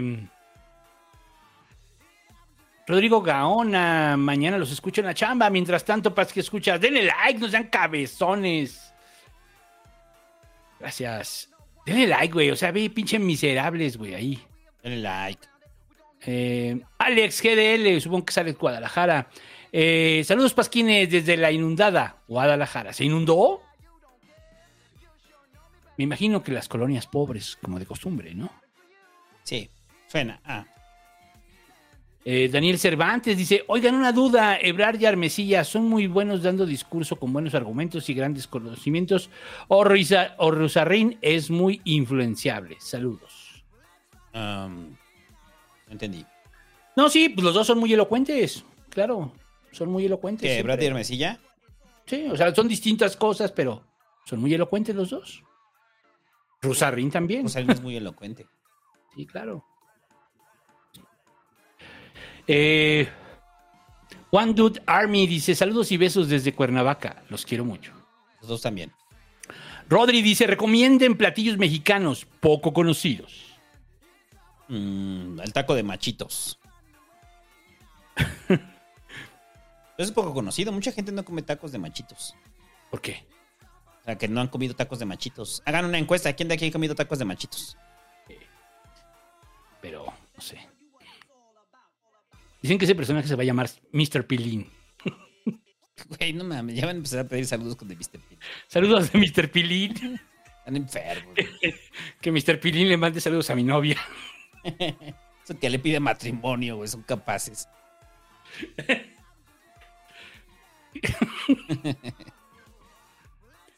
Eh, Carlos Hernández dice con voz de AMLO. Eh, Jazmín, termina tu planeación. Den, deja ahí su superchat. Muchas gracias. Jafet Hernández dice: Pasquines, ¿ustedes observan datos de descomposición de la seguridad en la Ciudad de México? ¿Seguirá siendo un oasis? Eh, no, yo no, o sea, yo no veo datos. Al revés. Sí. Al revés, está mejor que antes. Sí, ya lo dijimos gracias al C5. Más segura. Sí. No es que sean unos chingones gobernando, más bien tienen mucha infraestructura y tecnología, ¿no? Sí. Y el C5 funciona bien. Muy bien. Gustavo Mompala dice: Saludos, que el PG diga que el fiscal no ha muerto. Él tiene otros datos y solo está verde de indignación con la candidatura de Xochitl y protesta calladamente. Eh, Hertz, sigue vivo. Me mandó un mensaje. Lo estoy viendo. Ah, desde hace cuatro meses. Un meme bien chistoso. Y creo que no era para mí. Es una foto de, de Hertz encuerado, ¿no? Es un- una foto de su pene, güey, también. Sí, creo que no era para mí. Ya no lo entendí. Amenopus dice aquí reportándome, tome mi dinero, buen hombre. Y luego dice mm, eh, hashtag que se rape Ciro. Así es. Y ya, Ciro, ya repa, o sea, de verdad, Ciro, ya ten dignidad aquí desde el Pasquín, te lo decimos. Ese cabello ya no es con- ya no se ve con dignidad. Sí, no, ya, ya, ya. Ya es demasiado Ya se le- prestado. Ya se le voló la lona bien cabrón a Ciro. Sí, o sea, todavía el doctor Adán de la Peña, bueno, se peina de prestado, pero Pero se le ve todavía bien. no, se, todavía no se le ve así, ¿no? Pero ya Ciro ya... Es que además son como seis pelos, güey, o sea, nada más ya, ¿no? De un lado a otro, así que lo, Sí, que se que lo tapan. cubren. Sí, que sea como Dante Delgado, que también ya. Sí, pues sea, dijo, sí. ya, pues ya no tengo cabello, güey, ya se acabó. Sí. Además, Ciro se puede Bueno. poner pelón y dejarse así la barbota, ¿no? Como cuando la traía en CNI, ¿no? Ándale. Sí, ese estaba chido cuando estaba en CNI. Y que traía barbón y todavía no se volvía tan calderonista. Tan súper calderonista. Este. Pues ya, ¿no? ¿Qué? Vamos al tema de las ya de. No, pero me cayeron unos de acá. pues. Ah. Dice. eh, dice Cristian Sanderson. Buenas noches, mis tatuanis sabrosos. Tatabú y Santo, gracias por el podcast. Algún día se podrá hablar más de fondo de la historia. Ah, no es el de la, ya lo leí.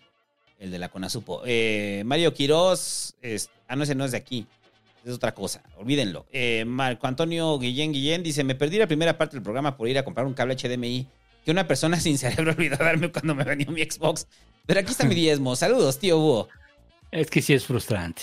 O sea, tú con toda la actitud así de, ay, ahorita te la saboreas, ¿no? Así voy a ir a llegar a jugar mi Xbox y eso. Y... Puta madre, no te el cable HDMI. Pero me está insultando. Sí. O sea, me está insultando porque yo le vendí la Xbox al Marcos, güey. Entonces cuando me mandó un mensaje fue de, ay, cable, güey, perdón, se me olvidó. Pues ya, güey, ve al Walmart. Ahí compras un cable HDMI cualquiera y ya. güey. Lo venden en cualquier lado, güey. Ajá. Saludos al Marcos, güey, que me compró la Xbox. Ya, Dice, ya supimos quién fue la mala persona que no le dio su cable HDMI. ajá, sí, fui yo. Eh, lo siento. Eh, y ya, nada más esos. Eh, Superchats por acá. Asael Camarillo dice, dejen su like. Por favor, dejen su like. César Alvirde dice, saludos Pasquines, que AMLO diga por qué Adán golpea gente. Pues porque la gente a veces es muy brusca, es muy atrabancada. O ve fantasmas, Adán Augusto. En Tabasco hay fantasmas.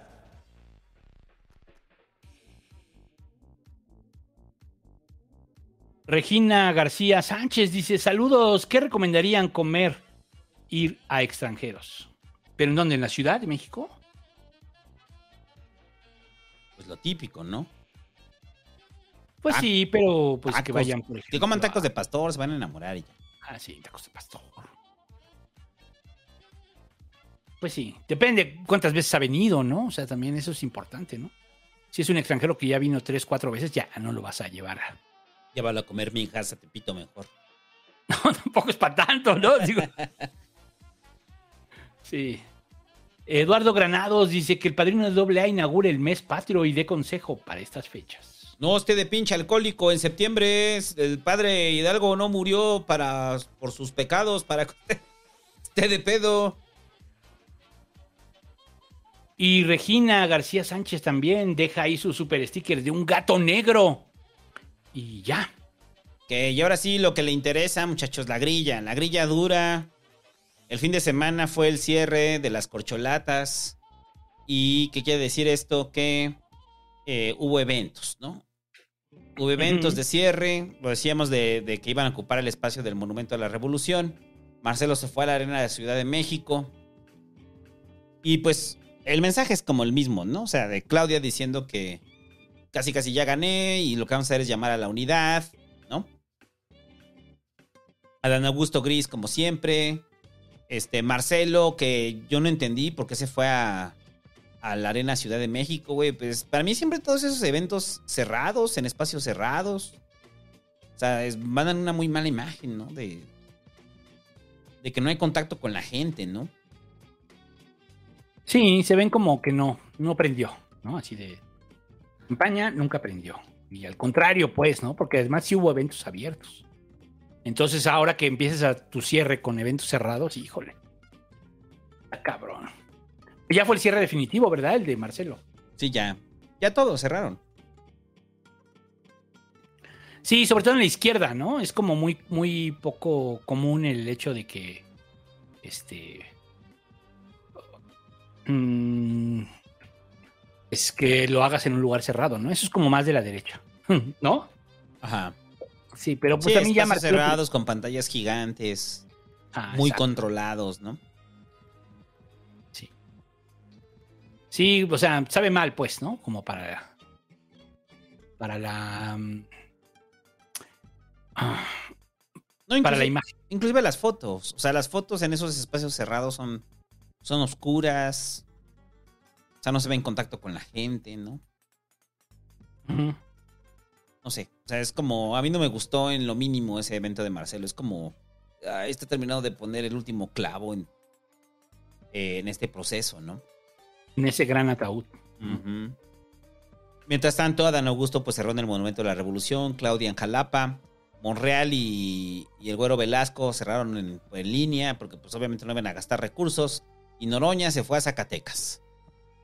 Y ya. Eh, pero se acaban ya las campañas, las precampañas, ¿no? Las pre, pre, pre, pre, precampañas se acaban y pues ya es a que a partir de aquí lo que decida la encuesta, ¿no? Eh, recuerde que si, si la encuesta llega a su puerta, eh, el pasquín es la respuesta, muchachos. Eh, pero bueno, entonces, eh, el fin de semana que hicieron el cierre, pues eh, comienza ahorita el levantamiento de la encuesta, en teoría ya se está levantando. Y Marcelo, eh, bueno, primero, el- el- ¿cómo va a ser la encuesta? ¿no? Que eh, Morena presentó la boleta, ¿no? Y la boleta es circular. Y la explicación de Mario Delgado, aparte de que es chistosa porque dice que es una corcholata, es... Y ya cuando dices, ah, ja, ja, órale, qué chido. Güey". La otra es que no hay cargas, ¿no? O sea, porque hay cargas siempre sobre quién va a aparecer primero en la boleta, por qué aparece ahí, que hay lugares en la boleta que pueden tomar, hacer que tomes decisiones. O sea, ¿tiene forma de pizza? Sí, es una pizza. Pero Noroña es el pedazo mal cortado, ¿no? Sí, ya ves sí. que en una pizza, una pizza no existe la, la pizza perfecta. Siempre hay una rebanada hay más delgada. Siempre hay un pizzero pendejo. ¿Qué dices? ¿Qué dices? Güey, o sea, córtale en ejes, o sea, córtale en ejes. Y el pizzero Sí. las va cortando en triángulos, ¿no? Una por una. así. Exacto. No, aunque lo hagan en ejes, siempre hay. Serían dos. Hay dos pedazos que siempre son. Lo que pasa es que tiene que dividir que entre cuántos, entre cinco, seis, ¿cuántos? ¿Qué? Son seis, ¿no? Sí, entonces sin Noroña como sea quedó la pizza más delgada, el pedazo, la rebanada más delgadita. Ajá, la que es la que. Es la rebanada delgadita que como es tan delgada no le cabe todo el, el salami. Entonces mejor se lo quitas y se la pones a otra, ¿no? A la otra. Entonces, bueno, ya fue el cierre.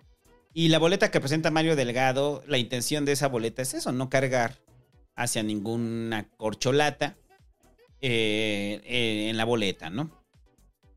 Todas estas boletas, recuerde que hay recorridos. Entonces hay recorridos cuando llega la encuesta, cuando se hace la encuesta, en este recorrido se le, se le pregunta a la persona y hay varias reglas. Y una de esas es que si hay eh, publicidad afuera de la casa, no se puede encuestar.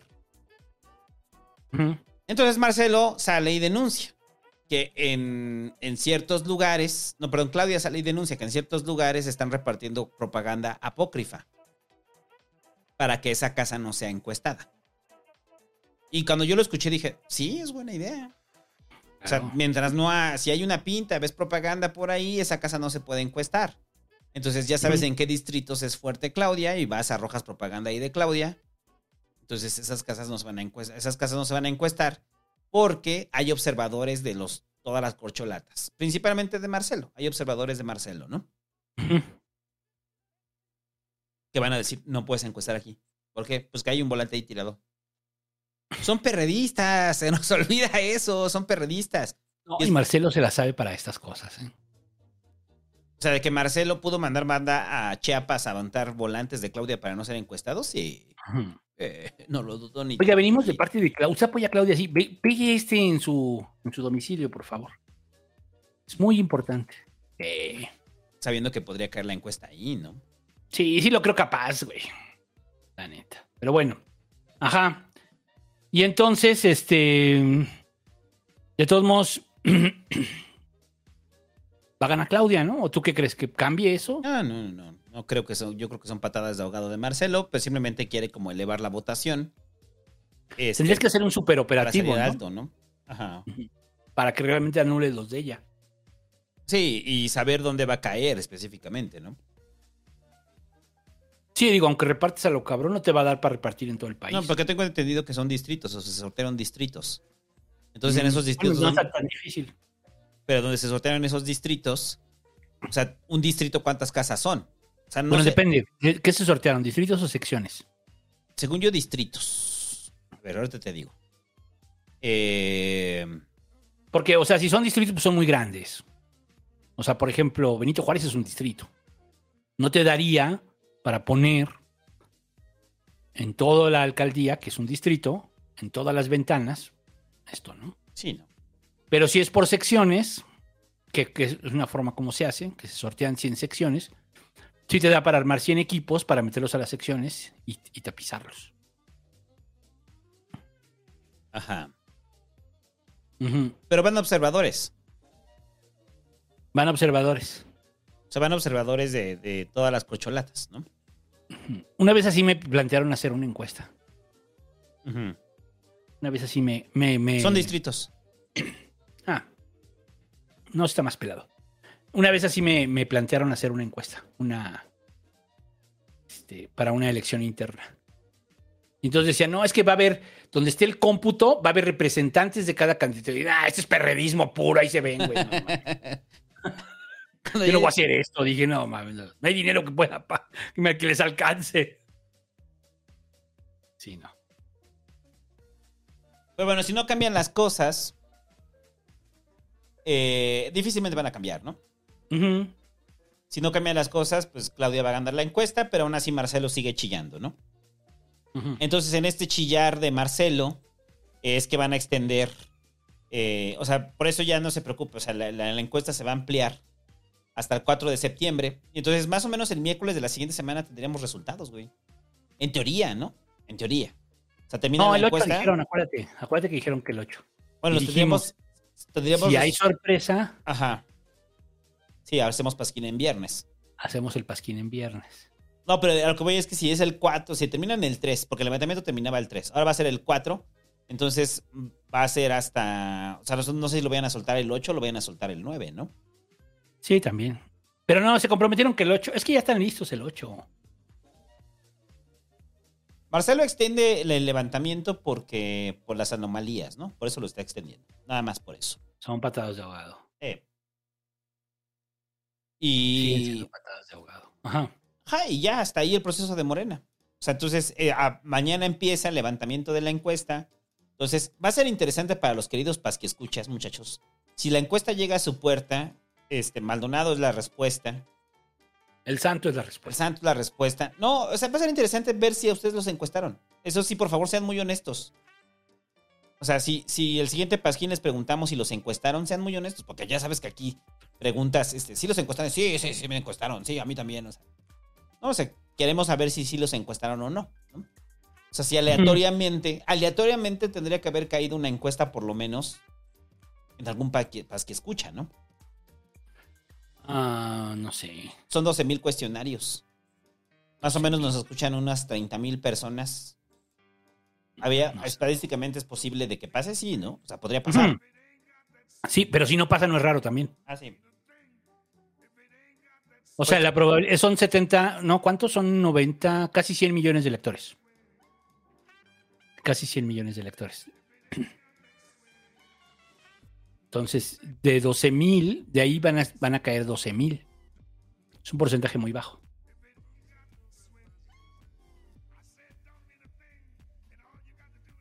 Pero bueno, sí. Si hay, si hay gente de, de- que nos diga y le entrevistamos. Por llamada. Ajá. Le hacemos, le hacemos llamada y lo entrevistamos aquí y que nos cuente cómo fue y que le preguntaron. Sí, y será famoso por un día. Ahí está. Famoso por un día en el Pasquín. Y van a mentir, güey, ¿no? No, pues la verdad es que quería conocer al santo. Hola, Santo, santo, ¿cómo eres- estás? Oye, soy tu fan. Así, ah, Tu fan, eres bien cagado, güey, no mames. cuélgale, cuélgale, cuélgale, cuélgale. sí. güey. Ya, sácalo, güey, ya. Pero bueno, hasta ahí el proceso de Morena. Hasta ahí estamos. La siguiente semana es cuando vamos a tener claridad. Donde ah, bueno, pero dices de la. Pusiste lo de la encuesta de Encol, ¿verdad? ¿Pero es otra encuesta la o es ul- distinto de la, de la otra que hablamos? Es la de que presentaron el día de hoy. La del día de hoy. Ah, ya. Es la del día de hoy. El resultado, pues no cambia. Ya básicamente en conocimiento. O sea, es que también el asunto es que Marcelo en conocimiento ya no puede crecer, güey. Es, es muy. A ver, esto es muy cabrón porque. eh, ah, hemos hablado mucho del crédito, ¿no? Y al final el PG hay que reconocerle que hizo bueno su crédito. Y lo mismo que MC lo está haciendo ahorita. O sea, están haciendo su crédito, ¿no? Mientras que el descrédito que traen los otros, pues está muy cabrón. Este, a lo que iba en, en- lo de la encuesta de Encroll era que, pues, güey, eh, Marcelo ya no tiene para dónde crecer. O sea, cuando tú ves su conocimiento, o sea, ya es muy alto, güey. O sea, ya no tiene para dónde hacerse. Lo conoce muchísima gente, igual que a Claudia, ¿no? Pero, pero, no, pero no es capaz de generar un crédito positivo entre toda esa gente que lo conoce. No al menos respecto a Claudia. Y eso está cabrón. ¿no? Este. Y bueno, pues lo que ya sabemos, ¿no? La preferencia bruta, ya para cerrar, digamos que podría ser la única, la última que se va a publicar, yo creo. Eh, preferencia bruta, Claudia estaría sacando un 39 contra un 22 de Marcelo. Este, ¿a quién prefiere? La pregunta es, ¿a quién prefiere como candidato o candidata de Morena para la presidencia de la República? Lo que sí está muy cabrón es la caída de Adán Augusto, cae a un 8%. Y Noroña queda en un 7. Estamos hablando de preferencia bruta, porque en la efectiva, que sería, digamos, la más importante, están prácticamente empatados, ¿eh? Noroña y, y Adán Augusto. Y Noroña tuvo espectaculares. Y Noroña no tuvo espectaculares. O sea, es una caída de Augusto muy cabrona, ¿no? Y Noroña capitaliza muy bien todo esto, ¿no? Crece, crece bien, Noroña. crece, se coloca, ya le garantizó a su partido una buena negociación. Él mismo ya se garantizó una, una buena negociación. Cabrón, cabrón. Ser senador, va a ser un senador duro, probablemente va a ser, si no va a ser coordinador de la fracción, porque no le gusta eso, pero sí va a presidir una comisión de asuntos sin importancia bien pagados. Sí. Entonces, para su coraje de que Noroña ande viajando por el mundo y lo agarre ahí en el City Market, Pues va a tener más, ¿eh? En el Costco, güey, peleándose con los pasteles. Si ustedes ven que Noroña se lleva el último pastel del Costco, no se preocupe, es de producto de la negociación. No, pero ya en serio sí le va muy bien a Noroña, ¿eh? Muy bien, güey. O sea, Noroña Sí. sale muy bien de eh, composicionado. Y, y con una campaña muy a ras, sin necesidad de aire, se posiciona. O sea, quiere decir que a mucha gente Noroña le hace sentido. Sí. Más que Monreal y casi al nivel de Dan Augusto, ¿no? Y pues debo de hablar de Manuel Velasco ni, ni al caso, ¿no? Sí, bueno, y eso fue en la población abierta, ¿verdad? Sí, la que, los datos que di son en pobla- po- po- población abierta. Cambia un poco, crece muchísimo más Claudia en los de afinidad por Morena. Ajá. Que, es- que tampoco es novedad, es un dato que ya se tenía. Ya se tenía, sí. Por ejemplo, en términos de honestidad, a Noroña lo tienen mejor que a Dan Augusto, ¿no? Ajá. Claro, hay que reconocer, que hay un 63% que no lo conoce. Entonces, mucho de eso pues va a ser, ¿no? Los siguientes años, cómo crece Noroña, ¿no? Si logra crecer, yo creo que sí. Va a ser muy interesante. Ya respecto a la votación, eh, la elección para presidente de la República, lo que repuesta- re- eh, reporta la encuesta de Encol es que Morena estaría sacando un 65% de la votación, que sumado al 2% del verde y al 3% del PT, estaríamos hablando de un 70% de preferencia efectiva. En bruta cambia, pero de todos modos Morena se llevaría el 55, el 55, el 55. O sea, aquí lo, lo interesante va a ser todo este tema de Xochitl y que si creció y que si al peje le dio chorro y que ahora sí ya van a caer y que van no sé qué. Todo esto y también la de, hace rato revisé la de, la de eh, cómo va en la otra, en la de la que hace oráculos, que hace los promedios. Ya salió la medición de agosto y se mantiene el peje en 64%. 64% de aprobación. Entonces, pues ahorita vamos a hablar de la oposición, pero en general, pues no pinta, ¿no? No pinta. También hay que decir que, por ejemplo, esta encuesta, lo que decíamos del rechazo, ¿no? 56% de la gente nunca, dicen nunca, votarían por el PRI, pero el 18% por el PAN. ¿no? Oye, por Morena, un 9, eh, un 9, un 9. De nunca. Y si siguen yendo en alianza, pues lo que hacen es multiplicar, o sea, sumar sus negativos. Y eso es algo que a lo mejor ya.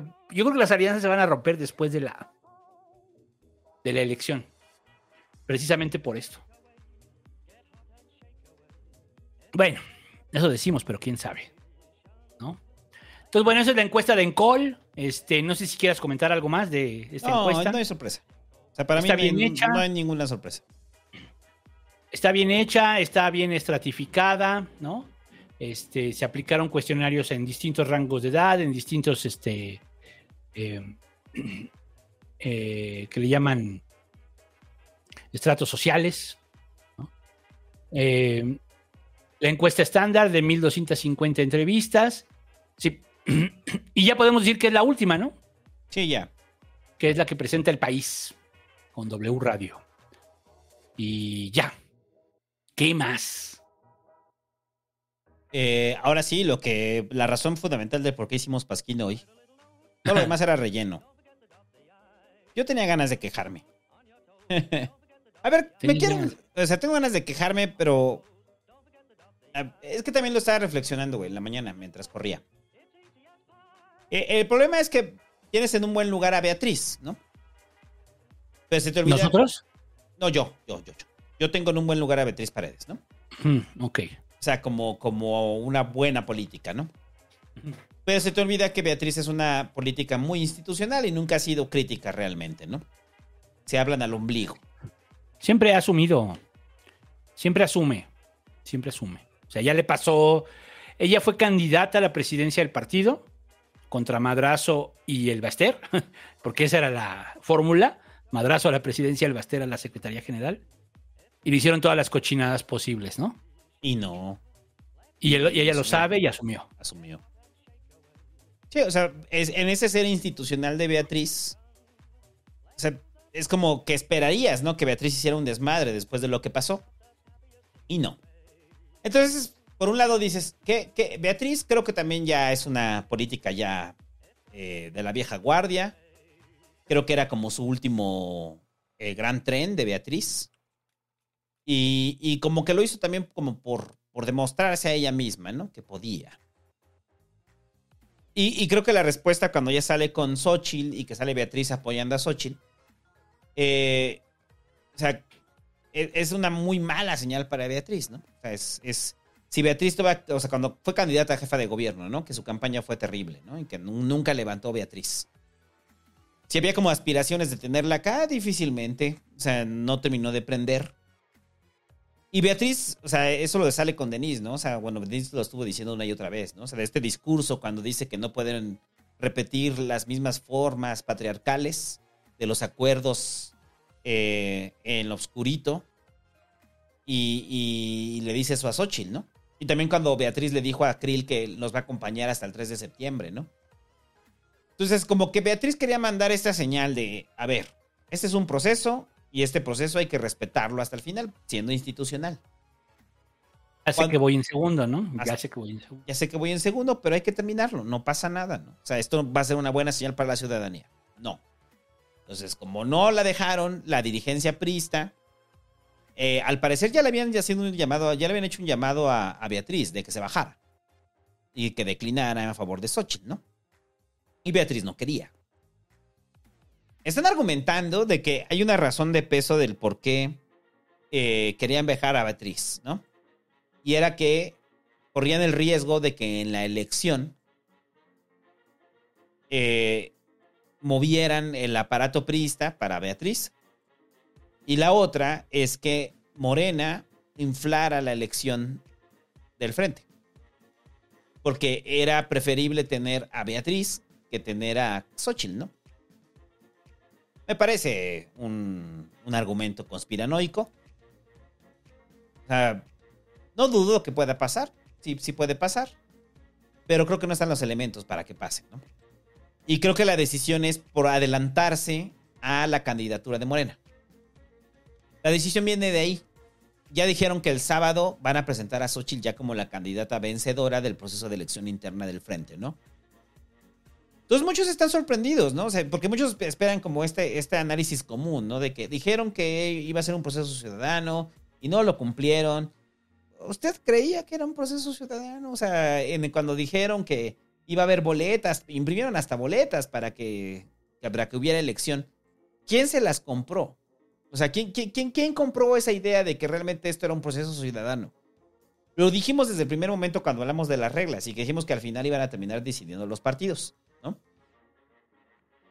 Lo que no querían es que se cerrara la elección entre Beatriz y Xochitl y entonces eso iba a terminar dañando la imagen de Xochitl. De Xochitl que en tres meses creció, en dos meses, creció muchísimo. Y vino a, a desplazar a los pocos cuadros que tenía. Entonces Beatriz yo creo que trata de asumir esa institucionalidad y decir, hay que respetar el proceso. Ya sé que voy a perder. Pero hay que respetar el proceso. Por la ciudadanía, casi, casi, ¿no? Porque qué mal mensaje vamos a mandar a la ciudadanía de que decir que va a ser un proceso abierto y este y, y- y- y llenarnos la boca de que va a ser un proceso ciudadano y al final pues se termina decidiendo por parte de las cúpulas partidistas, ¿no? Y Beatriz se presta a eso y se queda callada y asume otra vez de forma institucional, ¿no? Y es como ay, terrible, ¿no? Muy terrible de ver. Entonces todo Sí. su discurso de no, de no eh, repetir las formas patriarcales, o sea, se viene abajo, ¿no? Ni siquiera se sostiene. Súper cabrón, súper cabrón. O sea, es que la bajan muy feo, güey. Y más allá de lo que puedan decir, pues yo creo que tiene razón. O sea, pues sí hay que continuar el proceso hasta el final. ¿No? O sea, ¿cuál es el. O sea, que la, la- el tema de presentar a Sochi, ¿qué van a ganar o qué? Y al contrario, ¿no? Porque además, Sochi le sale raspada en este proceso. O sea, termina dándose la imagen de que fue impuesta, de que fue. De que fue. O sea, que es un acuerdo de cúpula, ¿no? O sea, por eso yo les decía. están asumiendo, tanto los panistas, o sea, la derecha, ¿no? Ya sea más de PAN o más de PRI, están asumiendo que el desgaste de Morena lo van a recapitalizar, que van a regresar al poder. Y no necesariamente, acabamos de ver una encuesta donde el 50 y tantos por ciento dice que nunca votaría por el PRI y el 18 por ciento que nunca votaría por el PAN. Y con esto menos. Porque se ven mal. Se vieron muy mal. Yo digo que se vieron muy mal. Es, Sí, es una sí. cosa. Es una cosa que no se sostiene, ¿no? Lo van a tener que, lo van a, lo van a intentar apagar el sábado. El sábado lo van a intentar apagar. Sí, pues ahí va a estar Beatriz y va a Ahí estar, Xochitl, Xochitl. y van a decir que fue un evento, eh, fue una elección limpia y que fue por decisión propia de Beatriz. Sí, pero ella había dicho que no. Es que ella había dicho que no. Que ella quería continuar y terminar el proceso. Como lo van a acabar en Morena todos. Nadie se bajó en Morena. Nadie se bajó. Y entonces, en términos de imagen, pues sí, güey, pues sí, sí te deja una imagen de que en un lado nadie se bajó y en el otro los fueron bajando. No es que así va el proceso, mm, te diré, ¿no? Más bien, yo creo que Beatriz sí les aguadaba un poco, o sea, sí les dividía el voto, sí les dividía la intención y sí los metía en aprieto. Eso es lo que yo creo. Más allá de que Xochitl iba a ganar o no. Los metían aprietos con la imagen. O sea, porque al, al momento de presentar los resultados de la elección, se iba a ver que no había una diferencia abismal entre Xochitl y Beatriz. Y no puedes mostrar esa imagen. ¿Qué es lo que va a pasar con Claudia y Marcelo? Claudia le va a sacar, de acuerdo a las encuestas, a Marcelo cerca de 18 puntos, ¿no? Entonces imagínate una encuesta, un proceso interno del frente en el cual Beatriz, este Xochitl le gane a Beatriz por un 6, 5 en una elección. Es un mal mensaje. Quiere decir que tu candidata no están cargados todos hacia ella, que hay división. O sea, para mí esa es la decisión y es la decisión de anticiparse. O sea, para mí todo tiene razón del evento del sábado. Es como de, güey, ya queremos el sábado presentar a Xochitl porque nos vamos a adelantar. Para nosotros el tiempo es oro y necesitamos adelantar la presentación de Xochitl el sábado. La necesitamos. Para que cuando hagamos un gran escándalo y digamos, ya tenemos, lo van a ver, o sea, perdón, lo van a ver el fin de semana. Fin de semana todas las notas va a ser sobre Xochitl siendo presentada como la candidata del frente, ¿no? Y es que aparte rompen hasta, hasta su propio su propia convocatoria, eso es terrible. O sea, su Es que se demuestra como, o sea, lo que pusiste, ¿no? Todo es una simulación. Todo es una simulación, ¿no? Aquí, aquí todavía incluso hay más pruebas de que fue una simulación, ¿no? En el otro el peje dijo, no me voy a meter. Pues sí, pues ya habías cargado los dados, ¿no? Sí, pues ya habías mandado los mensajes que, que necesitabas mandar. Entonces no me voy a meter, ah, pues no me voy a meter, ¿no? Claro, lo que habíamos dicho, cuando conviene no te metes. ¿Para qué? Cuando sí se mete, pues cuando dice va Félix. Va Félix. Por mis huevos va Félix. En esta no tuvo necesidad, ¿no? Lo dejó fluir y dijo, ah, va a Claudia, de todos modos. Ya todo el mundo sabe que es con Claudia. ¿sí? Y acá da muy malas señales. Para toda la oposición. Para toda la oposición. Pero, pero además se me hace como una falta de respeto a Beatriz. Sí, la Y maltrataron. del pendejo, y del pendejo de Alito, especialmente. Pero ese es el problema, Beatriz permitiéndolo a través de la institucionalidad, ¿no? Eso es lo que enoja. Entonces, Beatriz se tardó en dar respuesta sobre, sobre esto con Xochitl, güey. Se tardó un rato. No dio respuesta hasta como las, ¿qué? Eh, como a las 10 horas. Fue cuando Beatriz ya dio respuesta, ¿no? Y ya salió con este mensaje y de apoyo hacia Xochitl. Maltrataron muy feo a Beatriz, ¿no? Yo creo que si era como la idea irse con en lo alto Beatriz, se va en lo más bajo, ¿no? Sí, definitivamente maltrataron a Beatriz. Es- O sea, insisto, ¿eh? O sea, se pudo haber hecho más política. Pero no. Es que estos güeyes son así. Es que, o sea, Marco Cortés y Alito son bien atrabancados. Son un par de. Sí, güey, o sea. Energúmenos. Esa era la definición. Y bueno, se habla que Alito pues negoció ser presidente de la Cámara de Diputados, ¿no? No, ese pinche Alito, te digo que sale parado de todas, cabrón. No, es muy triste esto, es muy triste. O sea, es muy triste por Beatriz, por eso. Porque le repito, yo respeto mucho a Beatriz Paredes, mucho, mucho, mucho. Eh, y y pues ya, se va por la puerta de atrás Beatriz. Y, y Alito, es increíble el nivel de operación de Alito, ¿no? Increíble para lograr esto, ¿no? Porque en la presentación cuando ya... El, es que, a ver, para, para por mucho banda no poder entender, o sea... Explica los tiempos. Lo, que, lo que pasa es esto, o sea, los tiempos de la, del, del del proceso de elección del frente marcaban que una vez terminando los últimos foros vendría la elección, donde sería una elección del padrón que recopilaron cada uno de los candidatos. Entonces deciden adelantar el sondeo y en el sondeo dicen que pues que Xochitl es la ganadora, ¿no? Esto para hacerle presión a que Beatriz renuncie, pero Beatriz no quiere renunciar. No quiere renunciar y adelantan el proceso y dicen que con los días que llevan ya del- de la... O sea, imagínense, esto es como si hubiera una elección y en esa elección dijeran, no, no, no, pues ya llevamos ya un porcentaje significativo, no conteos rápidos, ¿no? Si el PREP, ¿no?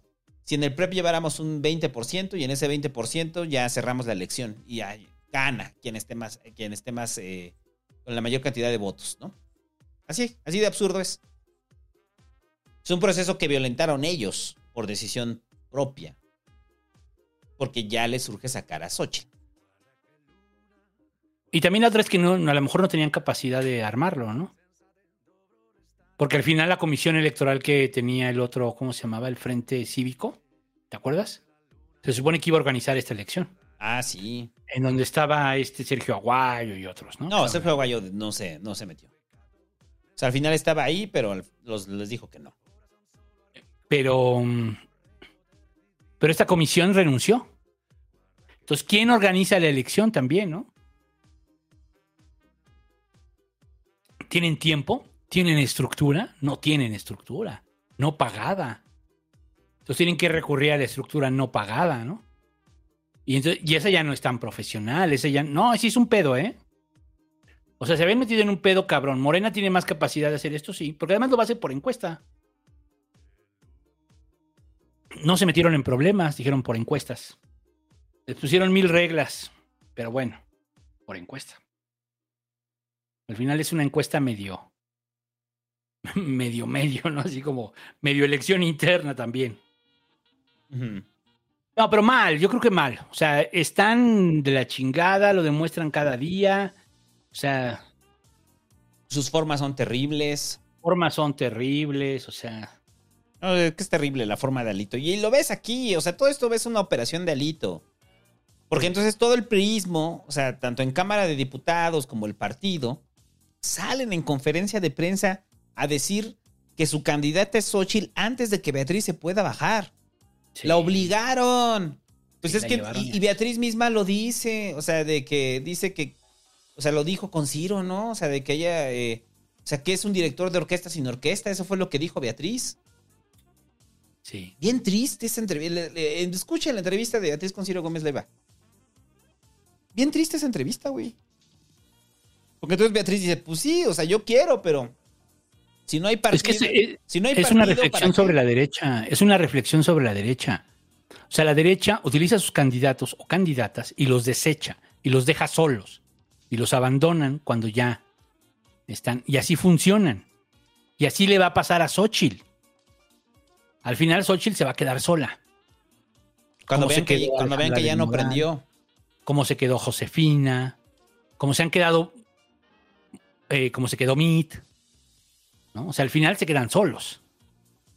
Al final ya ni su partido está ahí, ¿no? Como, como con Alejandra del Moral, ¿no? Alito prefirió ir a, ir a Coahuila. O sea, eso es la derecha. Así funcionan. Y eso se lo van a hacer a Xochitl. Acuérdense. Te lo estoy diciendo. A lo mejor el pan, pues más o menos, pero no tanto, pero. O sea, es que está cabrón. Está cabrón. Y Xochitl trata de recomponerlo, porque sí habla de Beatriz, y sí habla de que ella quiere que Beatriz siga arriba y bla, bla, bla. Y dijo, no, Habla de Beatriz. ella y, Y sí, y ella es una gran lideresa y bla, bla, bla, y le echa todas las flores, sí. Porque, porque sabe que esto la putea, pero directo, güey. O sea, y lo que tiene que hacer es control de daños lo más rápido posible y lo hace bien. Y, y el sábado van a salir juntas, las dos, ¿no? Y no te extrañe que Beatriz va a ser coordinadora de algo de no sé qué. Y sí, le garantiza la reelección a Beatriz en el Senado. Yo también ahí es cuando lo piensas. Dices, ah, probablemente Sí. Beatriz es lo que quiere y ya. Sí, dice, ah, pues Eh, me dan mi espacio. Sí, pero al final, no, pero o sea, al final son políticos, todos los políticos, desde el más grandote hasta el más chiquito que participa por un carga- cargo de elección, en su cabeza siempre estará la idea, ¿y si gano? Y mucho, o sea, y aunque Beatriz sea como, digamos, una mujer muy inteligente y de- con mucha experiencia y que sabía que iba perdiendo, sí está en su cabeza, ¿y si gano? Y yo creo que pasó ahorita, ¿no? Porque dice, estoy creciendo. Claro, ¿no? Es que o sea, volví eh, a crecer, o sea, yo nomás salgo tantito y ¡pum! Y sí Exacto, cierto. le das es, es que ese es el punto.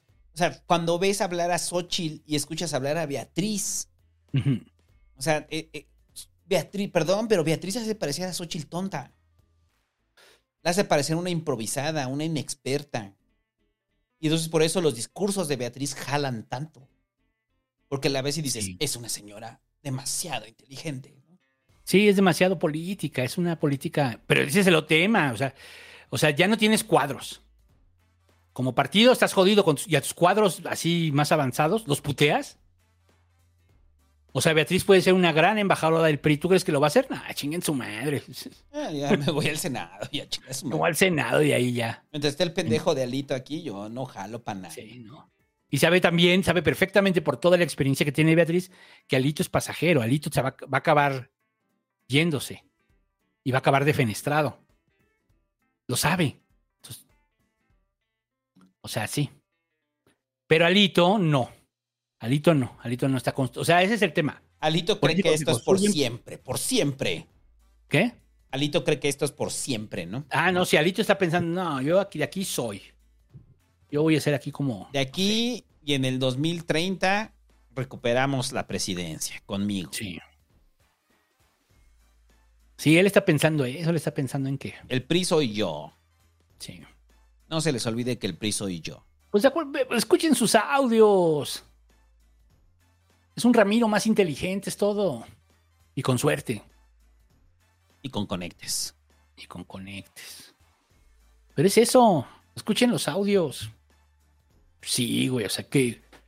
O sea, ¿cómo esperas que va a tratar a Beatriz? Pues no, güey. O sea. La va a tratar con respeto, sí. O sea, ¿tú crees que la va a tratar con, con el respeto que se merece por ser Beatriz, que es un cuadro de su partido? No. Pero pues decidió que pues la ruta era madrearla, ¿no? O sea, te voy a negar, te niego aquí, yo soy aquí el macho alfa dominante. Aquí yo mando. Entonces, pues sí. Triste, Buen día ¿no? para el patriarcado. Buen día para el patriarcado. Buen día para la gente que quiere ser como Alito. Buen día para Alito. Porque guarda lo suyo. Igual para Marco Cortés. Y. Y pues, eh, eh, la, la forma en la que Xochitl trata de, de mitigarlo. ¿Tú crees que basta? Porque para mí es un golpe para la oposición. Un golpe. No, es un control de daños. No, pero- pero en daños. ese control de daños no ganan nada. Es que es como. Por eso decía eh, el pedo de bienvenidos a, a Simulalandia, ¿no? Porque. O sea, llevamos cuatro meses en las precampañas. Y, y no pasó nada, güey. O sea, no pasó nada. Todo está igual. O sea, lo que pasó, la gran sorpresa fue Xochitl, ¿no? Y vieron la oportunidad y ya. Sí. Pero todo es exactamente igual. No se movió nada. Va a estar Claudia, va a estar Xochitl. Y hasta ahí. Y le sirvió de plataforma para, para poderse proyectar. ¿no? Y dentro de eso mostrar quiénes son. Entonces, el priismo o la, el bloque opositor tendrían que estar convenciendo a ciudadanos que están indecisos. Y el ciudadano indeciso ve esto y, y los manda a la chingada, ¿no? Porque es clase media.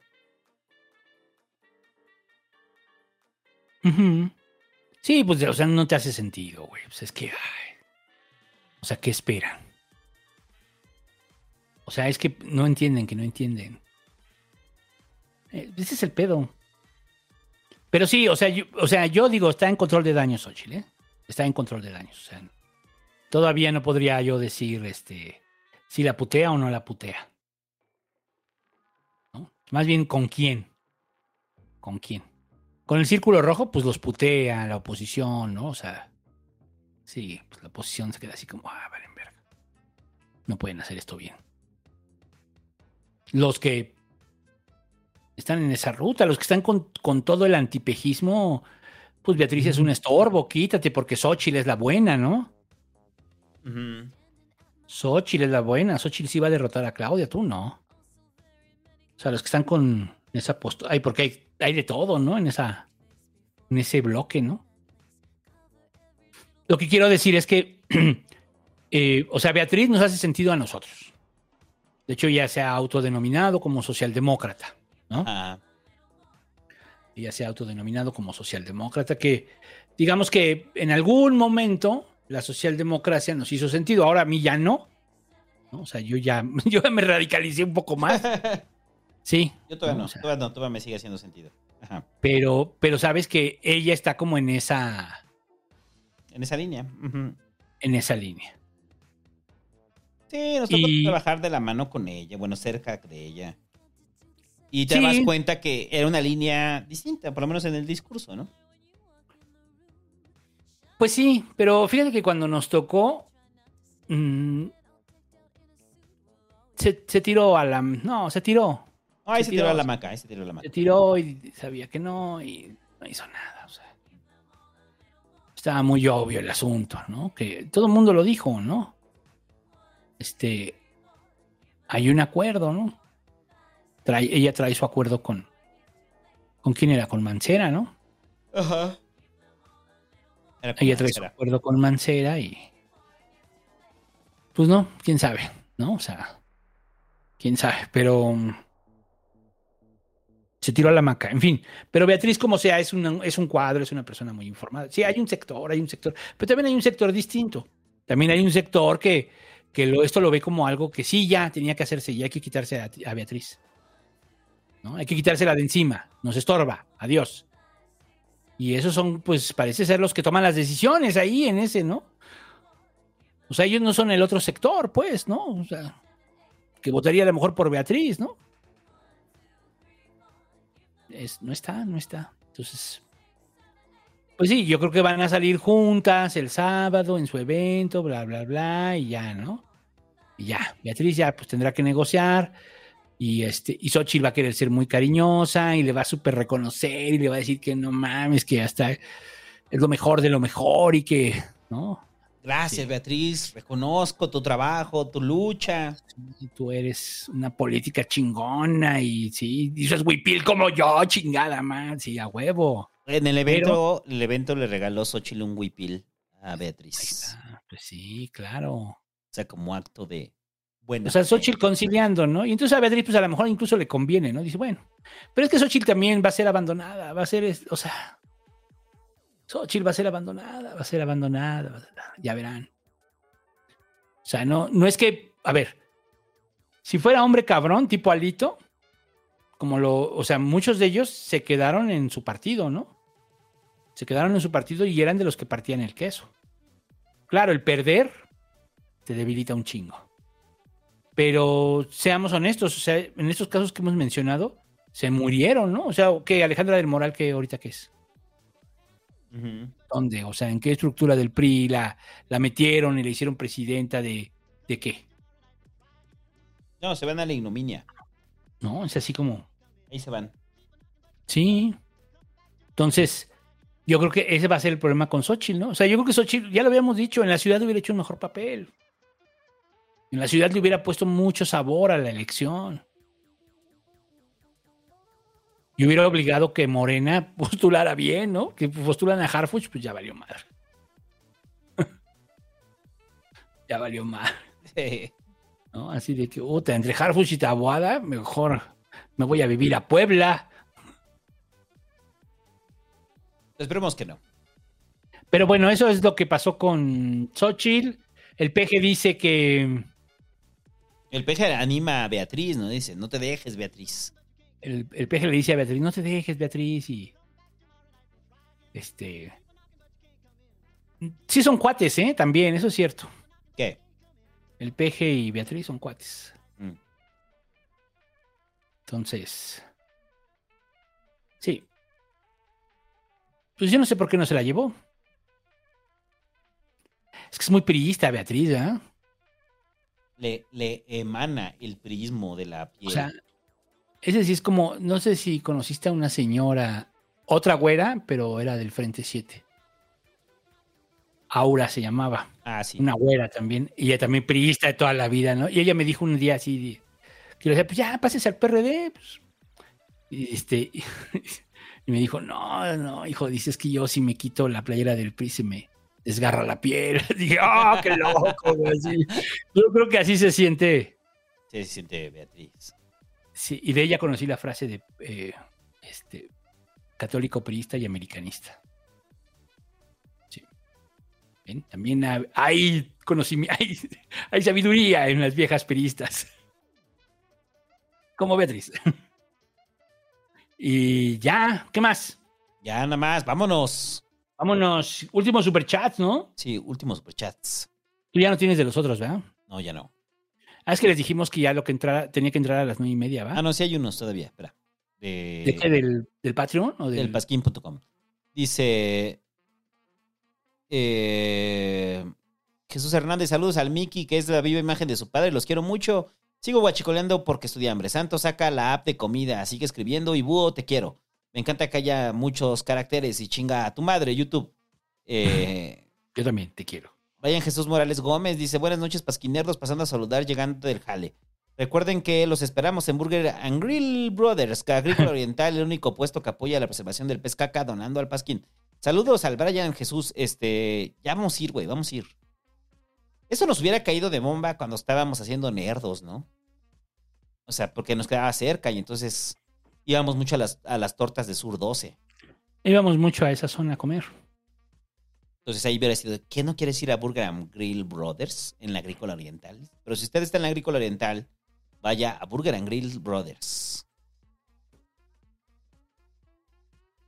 Ok. Luego dice, fíjate, azulejos vinílicos Kennedy, Leo y autopartes el Moy.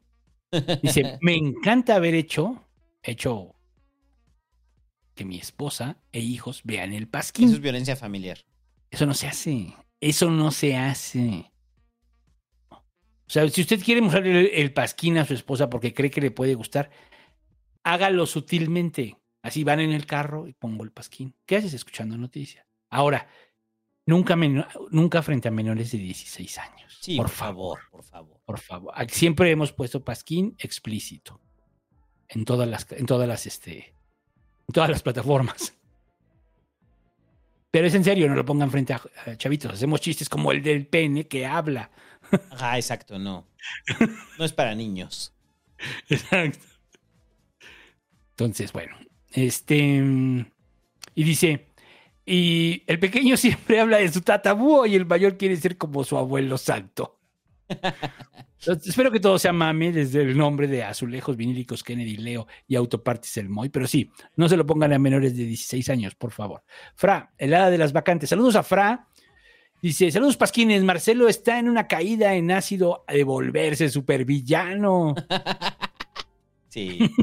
Sí cae al ácido y sí, sí se vuelve supervillano, claro que sí. Está a dos eso. eh. Y luego dice Sergio David dice: Hola Pasquines, life hack para gente chilanga. Bajen la app de Mercado Pago para recargar su tarjeta de movilidad integrada desde su teléfono. Solo disponible en teléfonos con NFC. ¡Oh! ¿Ya viste? Eso ya lo sabía. Y que ¿Sí? con Mercado Pago puedes cargar tu. tu ¿Por qué no lo comentaste la semana pasada? Sí, se me fue, se me fue, pero sí ya lo sabía eso. Ahorita lo voy a hacer. Mayla Durán dice, ¿podrían felicitar a mi novio en su cumple? Su nombre es José Luis Rodríguez Sánchez y nunca se pierde. El Pasquín. Feliz cumpleaños a José Luis Rodríguez Sánchez. Qué chida, ¿eh? Así.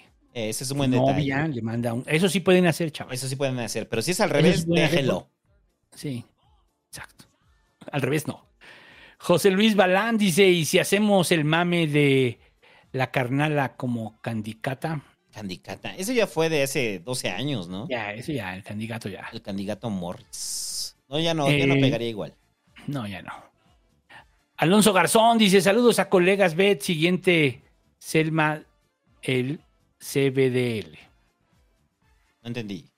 Yo tampoco, no es algo del ciber, no, ¿verdad? No. Ah, eso es de, ya, ya vi, es de, son médicos veterinarios o tecnistas. Ah, ya. Y es un congreso. Eh, LK Fénix 01 deja ahí su super sticker de un perrito. Gracias, César Albirde. Dicen saludos al colega MBZ y que me traiga algo del CBDL. Que el padrino de AA felicite a mi amigo Iván por estar en los últimos detalles de su titulación. Felicidades por atender perritos y vacas y todos esos este, animalitos bonitos. Están libres de alcoholismo. De la enfermedad del, de la enfermedad del alcoholismo. Que azota a los perros también. Perros briagos. Mm, Eliu Nava dice, ¿no creen que más adelante al frente le convendría sacar al PRI o no les conviene perder la estructura que les daría? El descrédito que les suma es enorme. No va a haber una ruptura entre el Es PRI y que el pues, si no, no hay frente, güey. Sí, o no, sea, no hay. que con el PRD. El frente del PAN con el PRD. O sea, el PAN lo- sí quería hacerlo con MC. Ese era, esa era la jugada. Pero MC dijo, no, tú traes mucho descrédito. o sea, sí. O sea, no estás en mi liga, ¿no? Eh, Carlos Almerón deja su super sticker. Gracias, de un hipopótamo. Irving Díaz dice, dejando de guachiculear, ¿cuáles dirían que son las principales razones por las que Xochitl no puede hacer lo que hizo Calderón? Cerrarle la distancia que le llevaba al peje en 2006. Porque tiene todo el gobierno de, de Morena. Ah, no- no es, es muy sólido, muy sólido en este momento. Y el nivel de aprobación del presidente es alto. Y sí, Pero no- además- y no gobiernan. No gobiernan. Esa es la diferencia básica. Eh, Fantasmita Rojos dice, nomás pasando a saludar, nos vemos el lunes en un live para hablar del Rusarrín. Y Marcelo, que si fuera un tutorial se llamaría ¿Cómo no entrevistar? Hubo. Yo no lo he visto. Antonio de Jesús Madrid Rivera dice, a Xochitl no le convendría hacer una candidatura independiente ya con toda la proyección e impulso que ha tenido del frente. ¿Qué coraje dan los políticos? Pues Yo lo dije en su momento, pero no, necesita la, la estructura. Sí, no. No. sola no le da. Fantasmita Rojos dice, uno más nomás porque el búho es chido. Ubu para los dos. Gracias. Y vayan al canal de Fantasmitas Rojos. Andy Lee dice, buenas noches, que mi comandante Chávez salude a mi amiga prometida Sandra López y que le diga que ya restaure la República Federal de Centroamérica. Sandra López, mándalo al carajo por andarte mandando mensajes en el chat. Y ya. Vámonos. Este. Les quiere mucho. Les quiere mucho. Nos vemos. Este. Nos vemos la Tal siguiente vez. semana. No sabemos si el jueves o el viernes. Sí, sí.